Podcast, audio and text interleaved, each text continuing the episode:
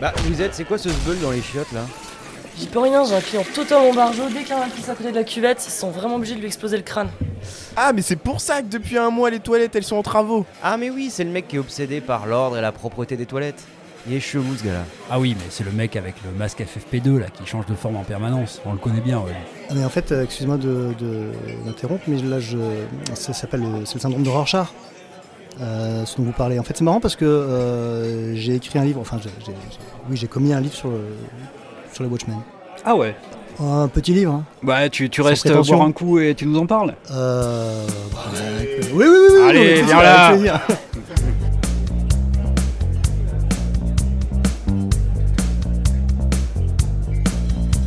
Euh, Excuse-moi, est-ce que t'as quoi comme rhum en fait des rhums blancs, genre martiniquais, guadeloupéens Ouais.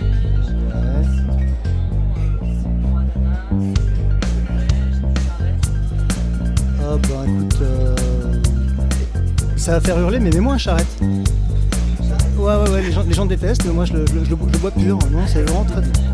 Ok, ça marche. Un petit. hein.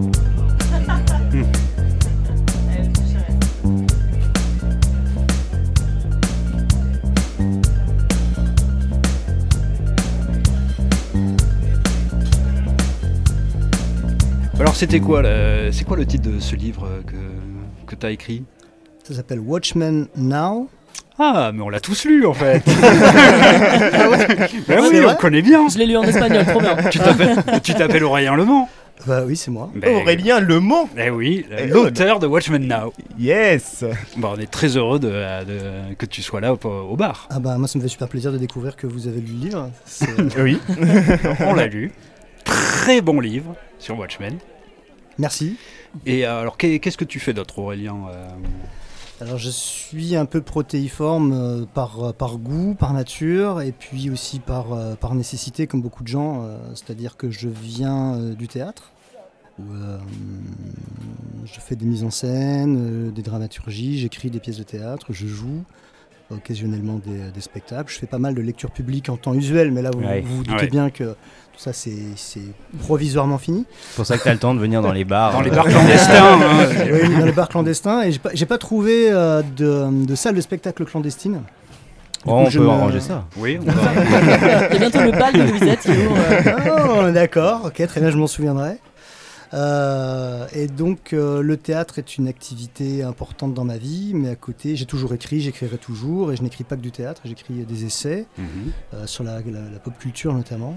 Euh, tu, as, tu as un livre qui est sorti il n'y a pas très longtemps, il me semble. Ah oui, oui, c'est vrai. Euh, Héros et Thanatos. Absolument. Très bon livre également. Ah, tu, pareil, tu- Mais on est fan de toi. je suis vraiment très très bien tombé. oui. Le hasard. Le hasard de la clandestinité. Et euh, oui, c'est mon, mon dernier livre. euh, Là, ça fait coup sur coup de livres sur les super-héros, mais je Mhm. publie aussi de la poésie et je, Hmm. je m'attelle à l'écriture de bandes dessinées euh, depuis peu pour divers éditeurs pour répondre à des commandes sur des formats courts ou sur carrément de l'album, euh, sur un, un format comics d'ailleurs, en France. Ok, Formidable. gros plan de vol. Ouais. Ouais, ouais, ouais, ouais, ouais, euh, que j'espère pouvoir euh, honorer dans les meilleures conditions. On verra. Enfin, en tout cas, j'ai envie. Puis c'est un, changement pour moi assez important parce que j'ai toujours écrit de la fiction, mais pas ce genre de fiction. euh, voilà, plutôt du théâtre, euh, des choses comme ça. Hmm. Donc, euh, d'un seul coup, euh, passer à une œuvre de fiction sous la- qui, sous la forme livre, peut être intéressante pour le public. Parce que Mhm. le théâtre, hein, vous vous doutez bien qu'à part les théâtreux, personne n'en lit. Ben oui, ça, ça c'est un, c'est un- c'est un- c'est un pas important à franchir. Et Il bah, est, euh, ouais. quand ça sortira, tu viendras nous en reparler. Ah oui, Ah avec oui. plaisir. Avec joie. Et les comics, du coup, ça a été une part importante de ta vie, parce que pour avoir écrit comme ça deux livres coup sur coup, être intéressé à Watchmen de cette manière-là. Ah oui, c'est c'est l'histoire de ma vie même. C'est-à-dire que, euh, comme beaucoup de gens en Occident, je pense, euh, je suis né dans un environnement où ils étaient omniprésents. C'est-à-dire que je suis né en 76, donc Superman arrive peu de temps après sur les grands écrans. Euh, donc c'est quelque chose de très, de très, de très visible, mais aussi Mm. quelque chose qui s'entend. C'est-à-dire que le, le- le thème euh, par John Williams de Superman, c'est quelque Ouais. chose qui est euh, peut-être un petit peu moins récurrent que Star Wars, mais c'est quand même c'est ancré vraiment Ouais, ouais, dans, dans la culture occidentale. Et puis c'est les figurines, c'est les choses comme ça. C'est très vite les bandes dessinées qui sont lues par mon cousin qui a 7 ans de plus que moi. Et puis euh, J'y passe franco en 1985, Mhm. donc j'ai un peu moins de 10 ans. Je, je tombe euh, littéralement dans Marvel et j'en j'en sors plus avant, euh, avant mes 20 ans et quelques, où là je, je tombe dans DC en fait vraiment. D'accord. Voilà. Ok. Et je suis devenu un- ce qu'on appelle vulgairement un DC guy. Qui m'empêche pas d'adorer Marvel par ailleurs, mais voilà. Un DC Ghoul. Et euh, oui, maintenant on dit DC oui, on dit Ghoul, DC ouais. Ghoul. ouais. Marvel Zombie et DC Ouais, Ghoul. tout à fait. Euh, donc d'accord, très bien. Et alors, Watchmen au milieu de tout ça, du coup, ça, ça t'est arrivé, euh, tu, tu l'as lu vers quel âge ça? Relativement tard d'un certain point de vue, mais il y a quand même plus de 20 ans maintenant, puisque c'était en 1997. Mhm. Et c'est amusant parce que c'est euh, l'autrice Sabrina Calvo, qui est euh, scénariste de bande dessinée entre autres, romancière et euh, mille autres choses. Euh, un grand génie de la culture pop, euh, Sabrina Calvo, qui est une amie depuis euh, longtemps, depuis, je suis en contact avec elle depuis mes 18 ans, et il se trouve que c'est elle qui un jour me, me, dans les pattes en me disant Tiens, lis ça, c'est super intéressant. Mais sans rien d'autre. Ouais. Donc moi, je connaissais Alan Moore parce que j'avais lu V pour Vendetta quand j'avais euh, 12 ans. Donc t'avais déjà Euh, une bonne porte d'entrée dans son univers. Oui, complètement, mais j'avais pas vraiment fait le, fait le lien. Surtout, j'avais à l'époque jamais entendu parler des Watchmen. Il faut s'imaginer, Ouais, ouais. 1997, Internet, c'est encore euh, un peu à la marge. Mm. Euh, et puis, euh, et puis voilà, je, je- je- je- je rentre là-dedans. Je trouve ça extraordinaire. Je le dévore, je le fais lire à mon petit frère. Euh, Enfin, vraiment, c'est un truc très très important sur le sur le moment. Et après. Euh, ça reste une espèce de, de, de- de- de truc qui clignote comme ça dans le cerveau, une espèce de, curseur. Forcément, beaucoup de gens euh, s'intéressent de plus en plus à, hum, aux super-héros du fait du cinéma. Mhm. Et puis il y a le film qui sort en 2009 de Snyder, et ainsi de suite. Et en fait, pourquoi écrire un livre sur Watchmen À la base, c'est pas une, c'est pas une volonté, c'est euh, de ma part. C'est la volonté d'un tiers, c'est-à-dire que euh, j'avais un projet de livre sur les super-héros qui avait une, une très belle ambition, mais trop, trop grande pour moi, qui était de faire une espèce de, de livre-somme dans la francophonie sur les super-héros. Mhm. Et le truc, c'est que euh, en fait, c'est très très difficile parce que c'est forcément un bouquin qui va faire dans les 600 pages, euh, voilà, vo- voire plus.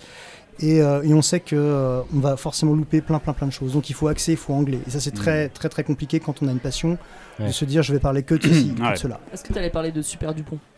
Ah oui, j'allais- bien sûr, j'allais l'évoquer. Ah oui, mais J'ai découvert il y a pas très longtemps, tu vois. C'était obligatoire. En plus, je suis un Merde. grand fan de, notamment de Gottlieb. Euh, mais pas seulement. Oui, non, j'a- j'allais, euh, j'allais forcément en parler, mais j'allais parler de photonique, j'allais parler de- de- d'un peu tout, et pas seulement de ce que j'aimais. Et j'allais forcément consacrer un gros chapitre à Watchmen. Le truc, c'est que euh, donc je n'arrive pas à écrire ce, ce livre parce que je ne sais pas par quel bout le prendre. Donc je le prends par tous les bouts. Ce qui, d'une manière artistique, est super intéressante, mais d'une manière Mm. intellectuelle, c'est beaucoup plus difficile. Mm. Et on sait que ça va pas forcément intéresser euh, le, le- le public de la même manière que moi, ça m'intéresse. Donc, je laisse tomber. Euh, Ah, donc ça c'est un projet qui pour toi reste ou c'est un truc que t'as un peu enterré? Euh, non, il reste, mais en Ouais. fait, il prend la forme que vous connaissez, puisque vous avez déjà lu euh, Watchmen Now et Hero et Thanatos, c'est-à-dire que c'est un livre qui se diffracte et qui Ouais, se en prend plusieurs petits essais. Voilà. Ouais, ouais. C'est ça, différents, différents axes pour pouvoir à chaque fois parler d'une manière raisonnable de, de cette passion et euh, de pouvoir traiter un pan ou des pans euh, connexes de, euh, de cette Mm. culture euh, des super-héros. Ce qui permet évidemment de, de parler de plus de choses, un peu mieux, en prenant le temps, mais à chaque fois en même temps sur des petits, des, pe- des petits formats qui se lisent assez vite. hein, Les gens peuvent le lire en, en une soirée ou en- en quelques jours. Mhm. Et, et le but, c'est justement de ne pas, de pas étourdir le, le lecteur avec toutes les références qu'on a forcément envie de mettre qui n'intéressent que les, que, les, que les fans. Mm.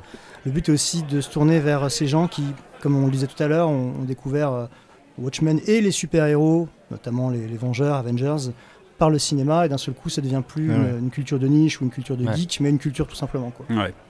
Et Mm. euh, alors c'est vrai que ça fait des, des- des petits livres très agréables à, à lire, euh, très, très rapides, mais avec énormément de choses dedans quand même, puisque tu brasses euh, beaucoup de, de références. tu- tu, Il y, a, il y a quelque chose d'un peu arborescent quoi, dans, dans ton écriture, Ah oui. où euh, quand tu pars, euh, enfin quand tu commences à parler d'un élément de Watchmen, tu vas convoquer énormément de choses, des Beatles à Kubrick, euh, en passant par le théâtre etc., et la poésie, etc. Et, et du coup, ben, euh, comme tu dis, ça, ça permet de ne pas se, euh, être complètement euh, submergé par tout un tas de références et de choses qu'on ne connaît pas, mais au contraire de pouvoir relier cette culture qui était beaucoup de la sous-culture hein, à l'époque quand même, le, comics, et de pouvoir le lier à, de la culture populaire, à, de la grande culture entre guillemets, même si en fait tout est de la culture là-dedans, et, du coup à, faire émerger énormément de choses quoi, de, ça, en, en finalement assez peu de pages, mais en convoquant énormément de tes références à toi quoi, hein, euh, là-dedans. Oui, absolument. Ah, J'ai rien à dire, je suis d'accord avec tout. C'est parfait, on Oh, arrête merci, là. au revoir. Aurélien. Bonne soirée. Mais on, on peut, Tu peux avoir mon rhum quand même Mais on peut, on peut aller se focaliser un petit peu plus sur Watchmen du coup. Euh, alors en deux mots quand même avant le pour, pour les, les, les deux trois personnes qui ne connaissent pas. Euh, donc Watchmen, un comics de 1986 écrit par Alan Moore, dessiné par Dave Gibbons et qui a été bah, une petite révolution quoi, hein, au moment de sa sortie. Euh, donc c'est sorti en 12 numéros euh, mensuels et, euh, euh, dès les premiers numéros ça a été quand même euh, une petite révolution narrative et puis après par l'ampleur hein, que le récit arrivait à, avoir de- d'épisode en épisode. Et puis bah, aujourd'hui c'est devenu un peu alors le comics de référence, en tout cas celui qui a eu le plus de prix, qui, Mm. a, qui a entre guillemets fait rentrer le super-héros dans un monde un peu plus adulte, etc. Même si on verra qu'il y, a- il y a quelques... euh, on peut discuter quoi, de, de, de- de sa postérité quoi, en tout cas. Et aujourd'hui il y a eu un film évidemment en c'est- c'est- 2009, il y a eu une le série. film aussi de Snyder qui a, pour un certain public en tout cas, a fait oui, découvrir absolument. Watchmen qui était Ouais, absolument. Ouais. Voilà, tu- ça a pris une dimension, Watchmen a pris une dimension, mais avec, euh, avec Snyder, c'est arrivé vers des publics qui n'avaient Ouais. absolument aucune connaissance Absolument, du comics. c'est ça, c'est que c'est passé de la sous-culture à de la pop-culture, euh, comme, comme pour les Ouais, super-héros ouais. hein, en France, euh, Ouais, c'était vraiment très très Mm. marginal jusqu'au film. Et puis quand les films sont arrivés, d'un coup, là, les super-héros Mm. euh, étaient vraiment une culture très très populaire. Donc pour Watchmen, oui, c'est ce qui est arrivé. Et puis euh, une série euh, en 2019 euh, par, euh, enfin, de- par Lindelof Lindelof, ouais. euh, sur HBO, euh, qui là fait une espèce de suite euh, de, de Watchmen. C'est Bon, pas 30 ans après les événements de la BD, c'est ça? Ouais, 30 ans Ouais, c'est ouais, ça. ouais, ça, ça Ok. suit le- la chronologie normale. Quoi, comme Ouais, contrairement vraiment- à, à Snyder qui reprend qui exactement reprend tel voilà, l'histoire de la BD. Et puis après, il y a eu des séquelles et des préquelles en comics. Euh, On, bon, on verra si on a le temps de les, les évoquer rapidement. Euh, Pourquoi ce ton quand tu mentionnes ça parce que c'est hilarant. D'accord. La, la volonté éditoriale est hilarante. Donc alors, bah, du coup, euh, Watchmen, tu nous as dit un petit peu comment tu l'as découvert, hein, euh, à, quel, à quel moment, qui te l'a fait découvrir, etc. Et euh, alors, quelle impression ça t'a fait? Qu'est-ce que, Pourquoi est-ce que tu as, fait finalement un, un livre dessus? Pourquoi est-ce que ça t'accompagne encore 30 ans plus tard? Euh, Qu'est-ce qui a fait que Watchmen a été particulier, en tout cas pour toi? Alors déjà, j'ai parlé tout à l'heure d'une volonté, une volonté tierce euh, Quant à l'écriture de ce livre. C'est vrai que j'ai pas précisé. En fait, il s'agit de Nicolas Tellop qui commence à devenir une, espèce de, de, de, de- euh, journalistique, euh, critique, mais aussi très sensible dans le, domaine euh, de l'étude en, France, en francophonie, de la pop culture d'une manière générale, au sens vraiment le plus large possible.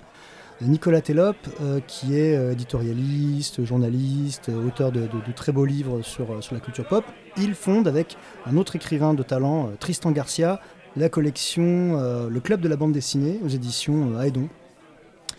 Et euh, sur cette impulsion, il se tourne très vite vers moi en me disant est-ce que. Il savait que j'avais, que j'avais commencé l'écriture d'un, large chapitre sur les Watchmen, donc sur mon gros projet, mon, une Hmm. espèce de, d'opus euh, Magnus euh, sur les, euh, sur les super-héros. Et euh, il m'a demandé si je l'avais fini. Je dis non, pas du tout. Je l'ai, je l'ai vraiment laissé en plan. C'est, exploitable, mais sous forme d'article ou effectivement d'un, d'un court chapitre dans un livre. Mais j'avais, j'avais, j'avais pas encore eu vraiment le désir de partir sur cette, euh, sur ce- sur- sur cette fragmentation de ce, de, de- de ce grand œuvre en plein de petits euh, bouquins. Et euh, il me propose donc d'écrire un livre complet sur Watchmen, parce qu'évidemment c'était son idée. Alors, euh, bon, j'accepte parce que je trouve que c'est un très beau, euh, un très beau défi. Et pour la petite histoire, je suis éditeur moi-même et j'avais proposé à Sabrina Calvo justement de faire un essai sur les Watchmen. Elle m'avait répondu, c'était il y a trois ans. elle m'a dit, non, c'est banal. C'est me dit- vu et revu. eh oui, bien sûr. Et elle me dit non, non, je vais te faire, euh, je vais te faire autre chose. euh, te- laisse- Laisse-moi, laisse-moi quelques jours. Elle revient me voir dix minutes après. C'était au salon du livre en 2018 à Paris. Elle revient me voir. Elle me dit, euh, j'ai bien réfléchi. Je vais te faire un livre sur euh, sur Sandman euh, de Neil Gaiman. Donc, euh, Oui. euh, et sur euh, plus précisément sur A Game of You, le volume Ah, 5. celui qui est pas aimé. Je l'adore. C'est marrant. Oui, mais c'est celui qui est pas aimé par Ah, les je, lecteurs. je savais pas. Je le trouve Ouais. extraordinaire. C'est celui qui est, le plus, qui est le moins aimé des, des lecteurs et je crois que c'est le préféré de Neil Gaiman euh, quand même. Ah, il est fabuleux. Je le cite souvent. C'est la menace fantôme du, du comics Ah, non, non, non, non, non, parce que là, La, menace fantôme aurait bien voulu être Game of elle aurait adoré. Non, mais c'est vrai que c'est l'arc de Sandman qui est le moins apprécié des, lecteurs. Eh bien, je l'ignorais et je ne sais pas pourquoi. En tous les cas, on fera des- Là, vous faites, un podcast dans le podcast sur Sandman. Sur Sandman. Non, on, fera un autre. On fera de multiples émissions sur Sandman. on, va, on va clore très vite cet épisode du coup, mais euh, Oui, parce que les Watchmen, on s'en fout. Sandman, c'est quand même Voilà, beaucoup c'est mieux. quand même beaucoup mieux. Et donc, elle est censée faire à Sabrina un, un essai sur A Game of You dans, dans la collection que je dirige aux éditions Le Feu Sacré. Euh, mais je l'ai prise au mot et je me suis dit, euh, puisque euh, personne ne veut faire d'essai sur Watchmen dans ma collection, Mm. moi je vais accepter de faire euh, cet essai chez, chez, chez Ah Nicolas Tellop. Mm. Et ça a donné ce livre qui a, qui a un ton extrêmement différent. Euh, dont je savais absolument pas à quoi il allait ressembler à l'arrivée, hein, mais euh, voilà, c'est devenu ce, ce, cet essai qui me permet quand même de dire beaucoup de choses sur les super-héros à travers Watchmen. Ouais. Oui, oui, parce que tu parles Euh, beaucoup des, euh, des super-héros Marvel, etc. Enfin, de, de, de- toute leur histoire, hein, des super-héros, ouais. Je voulais vraiment situer, en fait, Mm. pour euh, ceux qui, qui ne connaissent pas bien les Watchmen, qui ne mesurent pas l'impact Mm. que ça a pu Ah ouais. Chez les geeks, mais aussi d'une manière générale dans le monde de l'édition euh, Mm. anglo-saxonne et après euh, par répercussion ailleurs. hein.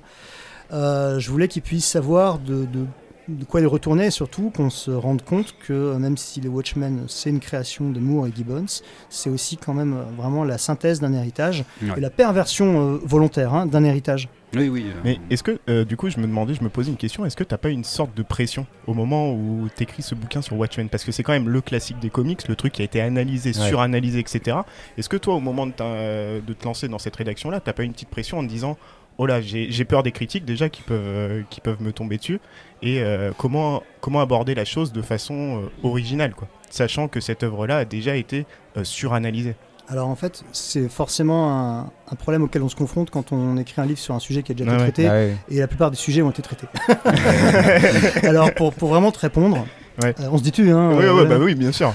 euh, pour se répondre, pour te répondre, l'idée c'est que lorsque j'ai fait mon, mon premier livre euh, sur Philippe Cadic en Ouais. 2012 déjà, euh, là c'était très difficile parce que je savais pas à qui je m'adressais comme, euh, comme Mm. type de lecteur. Ouais.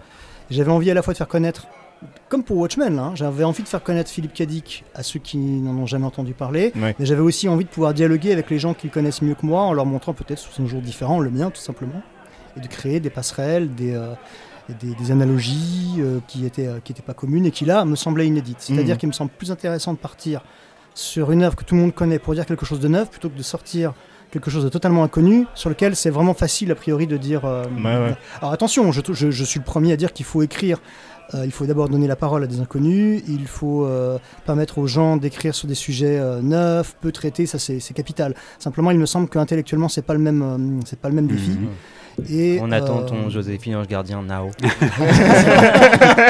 Beaucoup moins un défi. Joséphine, une exégèse. Ça tombe bien parce que je suis en train de me refaire toute l'intégrale actuellement avec mes enfants. en anglais, bien sûr.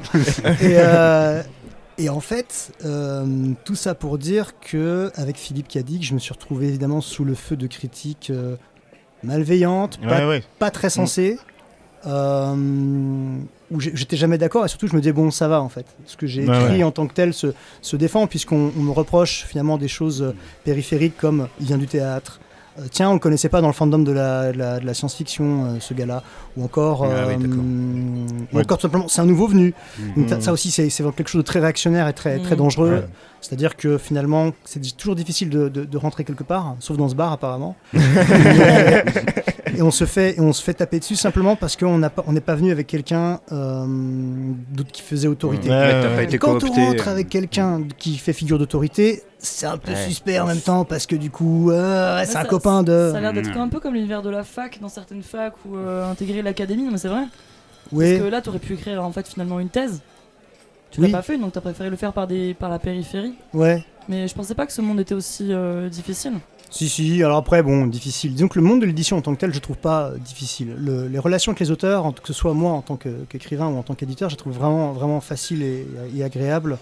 Euh, en revanche, euh, c'est plus euh, le rap- un rapport à- au lecteur, bizarrement. C'est-à-dire, en plus, euh, ce qui Oui, a été rendu possible avec Internet, c'est-à-dire qu'à la fois, il y a la possibilité de dialoguer, de rencontrer des gens vraiment d'une manière géniale, et en même temps aussi euh, de, se faire, de se faire tailler un costard d'une manière pas. euh, qu'on dise que mon livre c'est de la merde, c'est pas grave. En plus, c'est peut-être vrai. En revanche, qu'on s'attaque à toi et qu'on te, défonce sur, des, sur la base de. euh, c'est un essai poétique. Alors là, tout de suite, c'est- là, c'est vraiment, vraiment, vraiment dangereux presque, tu sais. Et euh, effectivement, on va me reprocher, on peut ne pas aimer mon style ou mes styles, puisque j'en ai plusieurs. De la même manière que je suis euh, comédien, j'essaie d'être un personnage différent à chaque livre, mais euh, reprocher à quelqu'un de- de- d'écrire au lieu de simplement donner des idées. Moi, c'est précisément ça que je, que je- que je reproche en général à la- à la- au journalisme. C'est euh, si j'étais journaliste, je serais dans les faits, mais je suis pas journaliste, je suis, euh, je suis essayiste, donc j'essaie Mhm. effectivement d'être aussi dans le style, parce que le style ne donne pas la même pensée à l'arrivée. Si c'est pas la même forme, c'est pas le même fond. Bien ça, a ça a été modifié. Bah, euh, on, est dans le, on est dans le sujet avec Watchmen. Ben, euh, mais complètement, c'est vrai. Et forcément, en arrivant sur, sur Watchmen, pour te répondre, euh, lorsque euh, je m'attaque à ce, à ce- à ce truc-là, euh, je sais aussi que je vais devoir aborder des thématiques qui sont peu soulevées ou les aborder d'une Ah ouais. manière nouvelle. Donc j'essaie de penser à mon lecteur parce que je veux pas l'emmerder. Mais je sais pas de penser à la critique qu'il va en faire parce que quelque part, elle le regarde lui et elle regarde ses lecteurs à lui. Elle ne me regarde pas forcément moi. Évidemment, je me tiens au Mhm. courant de ce qui est écrit sur, euh, sur, euh, sur, sur- sur mon bouquin. Alors avec Watchmen, pour l'instant, je, je crois que ça s'est très très très bien passé. Il y a certainement des gens qui n'ont pas aimé, mais je n'ai vu, lu ou entendu que des remarques euh, constructives, intéressantes, euh, plutôt très positives et surtout Mhm. bienveillantes, c'est-à-dire avec aucune espèce de, de mépris ici, du mépris des gens qui l'avaient pas encore lu et qui se méfiaient. Pareil, ça fait partie du, de, de- de- cet univers-là, de le, le lecteur très, très suspicieux qui aime bien donner son avis avant. Oui, Mm. c'est- un truc de super-héros, donc euh, bon, Ouais, voilà. Oui, ou à la limite, moi les super-héros je connais vraiment bien. Mm, ouais. Watchmen, c'est vraiment mon dada. Et là, hmm, je me méfie. Déjà, Ouais, déjà, à un moment donné, il met roman graphique sur la quatrième de couverture, alors que c'est pas un roman graphique, Watchmen. Je suis d'accord, c'est pas un roman graphique. Non, mais moi je suis ici, je suis d'accord, c'est pas un roman graphique. Mais oui, t'arrêtes pas de dire que c'est un roman graphique. Non, si, dans ton livre. non, je- justement, c'est pas vrai. c'est pas vrai. Je, je- je sais que sur la quatrième de couverture, on l'a mis parce que justement, oui. on dit, on dit que, euh, que il a donné le là, une remise à compteur pour tous les romans graphiques. Mais justement, ça c'est la, c'est la rumeur. Mm. C'est ce que les gens pensent. Mais pour moi, après, je le développe pas spécialement dans le. Non, pas dans l'essai, mais pour moi, c'est vraiment une bande dessinée. C'est sorti de manière épisodique, Exactement. Euh, fragmenté euh, de manière industrielle classique, Mm. Ouais. comme c'était le cas, comme ça a toujours été le cas. Et c'est une série à suivre. c'est une euh, série à suivre, C'est pas du tout un roman graphique. Voilà, pour moi, c'est de la bande dessinée. Il faut pas avoir peur de le dire. La bande dessinée, elle peut être bonne, elle peut être mauvaise, comme euh, la litérature euh, peut, peut l'être. Mm. Victor Bah oui, Hugo oui, n'a mais- pas écrit que des bouses, il n'a pas écrit que des Ouais. chefs-d'œuvre. C'est Mm. la même chose avec la bande dessinée. Et, et roman graphique n'est pas un, un- un sujet qualitatif. C'est- Exactement. euh, souvent, les gens disent ça. hein, c'est ah, c'est un roman graphique, ça veut dire que c'est plus que de la bande dessinée. Ouais, ça accède au statut de roman. Bah, ouais, il y a le mot roman devant, donc ça valide. Quoi. Donc quand horrible, on sait que le roman a été, euh, on le crachait dessus euh, jusqu'à- jusqu'au début du 20e, on- enfin euh, jusqu'au 19e, quoi, on crachait sur le roman. quoi. Ouais, ouais. Donc euh, en faire comme ça un objet de grande culture parce que c'est un roman graphique, enfin c'est ridicule, c'est pas du tout un roman graphique, c'est une série à suivre. C'est 12 épisodes et qui sont 12 épisodes de bande dessinée fabuleuse. Mais c'est pas un roman graphique effectivement. En tout cas, pour revenir sur ton bouquin, moi, faut savoir que j'ai découvert Watchmen sur le tard. Du coup, euh, je l'ai lu pour la première fois il y a un an et je l'ai relu là, du coup, pour les besoins de cette émission. Et je trouve qu'il y a quelque chose que tu arrives bien à faire dans ce, dans ce livre. C'est à, à- bah, à t'intéresser à la fois à la personne qui n'est pas forcément spécialiste de Watchmen, en parlant d'analyse assez classique, tout ça, mais en apportant aussi ton propre point de vue. euh, très original, notamment euh, sur l'utilisation, les parallèles que tu fais avec la musique, etc. Ouais. Et donc, j'ai trouvé que c'était vraiment bien d'avoir euh, travaillé ton bouquin comme ça, de parler à la fois eh ben, d'un point de vue original, mais en ne laissant pas sur le côté bah, les personnes qui seraient pas spécialistes Mhm. en fait euh, de Watchmen. C'est Donc, vrai que c'est euh, souvent ce qui peut faire un peu peur avec des, des choses un peu sommes comme ça. euh, Aller lire des, des ouvrages sur Watchmen, ça peut. Mm. Tu, tu vois toutes les couches derrière de, de critiques qui ont déjà été là. ouais. Oui, parce que voilà, c'est pas une exégèse universitaire, quoi, justement. hein, c'est, euh, tu, tu parles effectivement de, de- des aspects quand même de formels et thématiques de Watchmen, mais voilà, pour après euh, élargir sur de la culture beaucoup plus. euh, Enfin voilà, faire des liens avec tout ça. Et oui, c'est pas du tout une analyse universitaire qui peut être rébarbative, pas du tout ça. Quoi. Mhm. Hmm. C'est au contraire quelque chose qui fait émerger, euh, je trouve, euh, enfin qui, qui nous pousse à faire des liens avec d'autres choses. quoi. Donc c'est, c'est Ouais, ouais. plutôt un livre qui, qui nous amène comme ça à réfléchir et à, et à faire des liens. Et justement, alors Watchmen, parce qu'on en parle depuis Bah tout à l'heure, on peut, on peut quand même dire, J'ai envie qu'on attaque dans le dur on là. va, on va dire en, en un mot quand même euh, ce que c'est Watchmen, euh, mais vraiment en une phrase, quoi, hein, un petit pitch, quoi. On va dire quoi Que c'est une, une uchronie de Ouais. 1986 de- des États-Unis avec des gens qui ont un petit peu trop pris au sérieux Action Comics numéro 1 et Mhm. qui se sont mis à porter des masques et à, et à vouloir rendre la justice comme les super-héros des, euh, des comics. Mhm. Et au milieu de tout ça, il y a un surhomme quand même qui est arrivé, un seul. hein, de- dans Ouais. tout Watchmen, il y en a un seul qui a, qui a des pouvoirs. Et puis, ben, voilà, cette série commence sur le meurtre de l'un d'eux et comme une enquête, disons. Que ça Sur commence comme et puis longtemps, enfin longtemps après, le, justement le début de leur masque. etc. Exactement, oui. Donc, a- et c'est ça aussi que moi j'ai trouvé hyper intéressant dans. Pareil, hein, moi je l'ai découvert sur le, sur le très tard. Euh, ce qui est intéressant, c'est que tu as toute une construction en fait d'un univers et tout ça t'est Ouais. donné assez rapidement. Hmm. Enfin, j'ai trouvé, ça assez lisible en fait, toute cette construction. Ah, C'est même assez étonnant Ouais, d'arriver à créer un univers aussi. T'as un euh, univers avec des personnages très fouillés. Donc Ouais. là, on arrive, les, les super-héros, enfin les justiciers masqués, on va dire, euh, sont déjà plus ou moins exclus de, de la société. Ouais, ouais. Et on comprend tout de suite qu'il y en a deux, trois qui restent, qu'il y a les autres qui, sont, qui regrettent un peu, plus ou moins, etc. Voilà, c'est pas, c'est pas euh, un début classique où euh, on aurait, euh, ils s'entraînent, ils se machin. Au contraire, là, ils sont plutôt à la Et- retraite, quoi. Et c'est construit sous forme de flashback, justement. On va Ouais. voir euh, depuis le début comment euh, cette société euh, s'est organisée, comment le, le premier surhomme est arrivé, qu'est-ce qu'il a changé à tout ça, et l'Uchronie euh, à la fois politique et humaine que ça a créé euh, derrière. Euh, Il y a que- aussi Manhattan qui, euh, qui Et- travaille pour le gouvernement. Voilà, Manhattan, le seul, euh, le, seul qui a des pouvoirs, mais il a vraiment des pouvoirs. hein, Ouais. C'est un dieu, Ouais, ouais. pour ainsi dire, euh, un dieu quantique. Mhm. Et euh, lui, oui, euh, effectivement, travaille pour les USA. Il est même intervenu au Vietnam et il a permis euh, la victoire des USA au Vietnam. Donc, ce qui fait partie de l'Uchronie euh, d'ailleurs de, de Watchmen, euh, où les USA ont gagné le Vietnam, où Nixon est réélu pour un troisième mandat et où euh, la technologie n'est pas vraiment la même que chez nous, et également la culture, euh, la mode, etc. Mm. Parce que les super-héros ont influencé tout ça. Euh, du coup, euh, est-ce que tu es d'accord avec ce petit pitch hein, C'est un petit Oui, pitch absolument. de base? Non, non, mais c'est sûr. il y a Ça, cette- ça dit rien hein, de ce que est vraiment l'expérience Watchmen, mais, Mais c'est ça qui est bien pitch. aussi Ouais, ouais. pour Mm. les gens qui, qui nous écoutent et qui euh, connaissent forcément de nom ou ont une, une petite intuition visuelle de ce que ça peut être, mais n'ont pas ouvert le livre. Euh, c'est absolument pas rebutant, c'est-à-dire qu'à la fois il y a une forme très classique hein, quand même. Ouais. C'est ça le, Ouais, aussi le- absolument. le tour de force, c'est de reprendre des codes qui sont euh, hyper, euh, même surtout pour l'époque, presque, presque désuets. Oui. Ouais, ouais. Euh, Le gaufrier à 9 cases, euh, les choses comme ça. euh, le- L'idée aussi de créer une un sentiment d'antériorité, comme si en fait on, Ouais. on suivait une série qui a été créée dans les années 40 par exemple, ouais. Mais Ouais, que qu'il y avait déjà euh, une continuité voilà. comme ça. mais où les personnages, au lieu d'être un Superman, un Batman qui sont suivis sur 2 ans, 5 ans, allez 10 ans grand maximum, vont là, euh, euh, on, leur a- on les a autorisés à vieillir, Ouais. Euh, à souffrir, euh, à pas forcément se remettre de, euh, ouais voilà, à vivre une vie en fait, à- être comme nous. Donc d'un seul coup, c'est pour ça aussi qu'on a beaucoup dit que c'était un, c'était une bande dessinée réaliste, ce que c'est pas forcément. Le, pro- le propos est pas là. Le propos est plus de les rapprocher euh, de, de nous dans le temps et de permettre à, à Alan Moore de créer son 1984 en fait. Et- C'est-à-dire clairement, c'est le 1984, pareil, c'est comme euh, c'est comme les Dents de la Mer. hein. C'est un truc qui bouffe tout dans la culture. Watchmen, c'est pareil. Mm. C'est une espèce de pavé dans la mare qui change vraiment la, vraiment la donne. Il y a un avant et un après 1984 dans, on va dire, euh, le thriller politique, d'anticipation. euh, pareil avec Les Dents de la Mer dans le domaine du blockbuster. Watchmen avec le, le comic book de super-héros. L'idée, c'est que justement, autant il n'y a pas vraiment de lien, euh, à part dans l'effet, entre Watchmen et Les Dents de la Mer, autant il y en a un très clairement avec 1984, c'est-à-dire qu'on est dans une, dans une société euh, qui, euh, au lieu d'être euh, d'être euh, décrite en 1948 qui se passe en 84, elle est écrite en 86, elle est censée se passer dans un passé hyper proche, 1985. Ouais.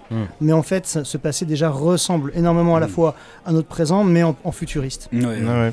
Et de ce tout petit décalage où on ne sait pas où on est, c'est ça le, but de l'Uchronie, mais c'est ça passe essentiellement par le dessin, par des choses qui vont même pas forcément être utilisées scénaristiquement. Oui, absolument. c'est des très, petits très, très subtil, détails. ouais. euh, ouais.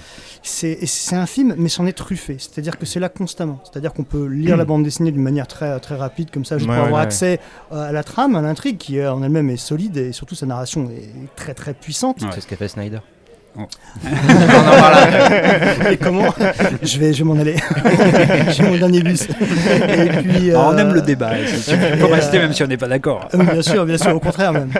Et puis, euh, et puis, bah, le, le- le- le- j'ai perdu le fil. Je disais. Pardon. Euh, non, non, mais Non, oui, c'était très drôle, la, la narration au premier degré qui est déjà solide, mais également la structure. Après, qui ça- est, et puis rentrer après aussi dans les cases. C'est-à-dire que les cases nous donnent énormément d'informations et on se dit forcément, tiens, j'ai repéré ça, tiens, j'ai repéré Ouais, ça. Donc, ouais. ça veut dire que là, il y a un truc que j'ai pas vu, je vais creuser, je vais creuser. Ouais, ouais. Et ça permet d'in- d'innombrables relectures pour comprendre à quel point tout est euh, harmonieusement pensé, Ouais. euh, aussi bien au niveau du dessin que de la couleur, parce qu'on n'a pas parlé de John Higgins, qui est le coloriste, et qui reprend Absolument. les teintes classiquement en vogue à l'époque dans l'industrie du comic book, mais il les inverse. sur les couleurs primaires et secondaires. Ouais, c'est ça. Et ça, c'est un truc vraiment, euh, on s'en rend pas compte en fait, parce que les couleurs, c'est les mêmes, mais elles sont pas placées de la même manière, elles sont Ouais, pas ouais. distribuées de la Ouais, même manière. Et ça aussi, c'est comme si à la fois c'était pas tout à fait notre monde, Exactement. mais aussi comme c'était pas tout à fait la même BD que les autres. Mm, mais en même ouais. temps, euh, c'est très difficile euh, de, de le dire. Si je trouve Oui, un on peut, on peut parallèle. pas mettre le, mettre le doigt dessus immédiatement. Non, mais c'est t'as- ça. T'as raison. Et euh, en fait, si je pense d'un seul coup à une, une série très très très pop, euh, très pop culturelle, c'est Fringe Mhm. de euh, J.J. Abrams. Ouais, ça. alors là, Fringe, Alors- je suis pas sur le coup. Eh ben, moi je l'ai découverte l'année dernière. Enfin, Mhm. je la connaissais depuis longtemps, mais ça m'intéressait pas. Et en fait, j'ai vraiment aimé. Et Fringe, c'est la même chose. Il y a deux univers parallèles. Là, je suis un peu en train de spoiler. Ah Mais c'est là, aussi- c'est la, troisième saison. C'est ça. aussi- Non, c'est la fin de la première, la ouais, fin, de la, c'est pro- ça, la oui, fin de oui. la première où il te pose le deuxième Voilà. univers. ouais. Merci. Ouais, ouais. Tout à fait. Et en fait, il y a aussi un changement de couleur. Il a le spoiler, lui. Notre univers. Il est invité, il fait ce qu'il veut. Et des Mais il Pardon. spoil la fin de la première saison, pas la fin de l'œuvre. Et des coups, il y en a quand même 5. Et euh, effectivement, euh, tout est basé aussi là-dessus, sur le fait qu'il va y avoir quand même euh, voilà, une- un, un univers parallèle. Ou, bon. Le truc, c'est que surtout, on a, un, on a un univers qui est censé être le nôtre, qui est sur des, des tons, des tons froids, Mhm. bleutés. Et on a l'autre univers euh, qui est censé être un peu plus en avance sur notre temps, tout en étant dans la même temporalité. C'est-à-dire, on est en 2005 dans les deux cas, dans les deux univers. Sauf Ouais. qu'il y en a un qui a, euh, qui a devancé Ouais, ouais. technologiquement l'autre. Donc ça a changé son, son, son- le cours de son histoire. Et les couleurs ici, dans cet autre univers, elles sont chaudes, elles sont, elles sont orangées, elles sont, elles sont rouges. Ouais, ouais.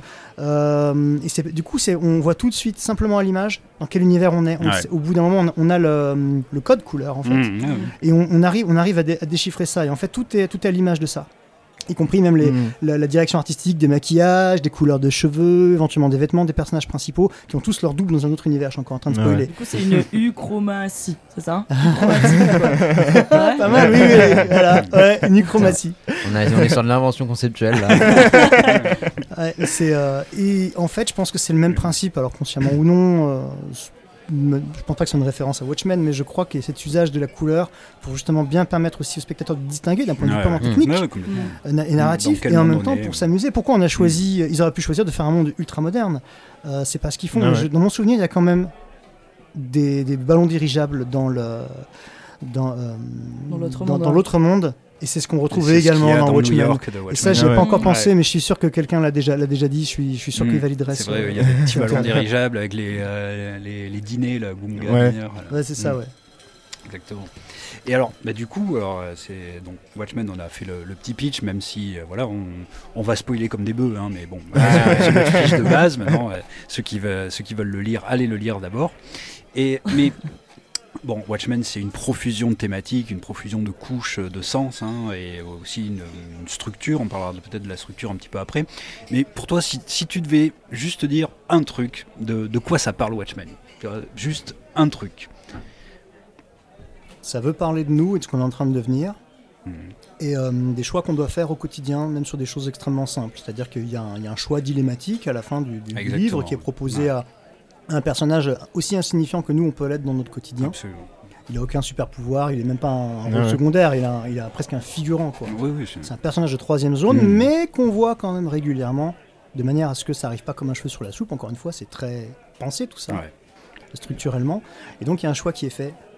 Et, euh, et c'est une prise de conscience de la mise en abîme qu'il y a dans, dans toute œuvre que l'on est en train d'écrire, que l'on est en train de lire, même si on on n'avait pas la, volonté de le faire. Et je pense que ça, c'est loin d'être le premier à le faire, Alan Moore, mais c'est très intéressant et très généreux de dire regardez, euh, au-delà de la prétention folle hein, qu'il peut y avoir et de l'ambition euh, générale de Watchmen, c'est posez-vous vraiment ces questions par rapport à votre propre vie et euh, qu'est-ce que vous, vous feriez à la place de ce personnage, mais aussi transposer ça dans toutes les situations du quotidien.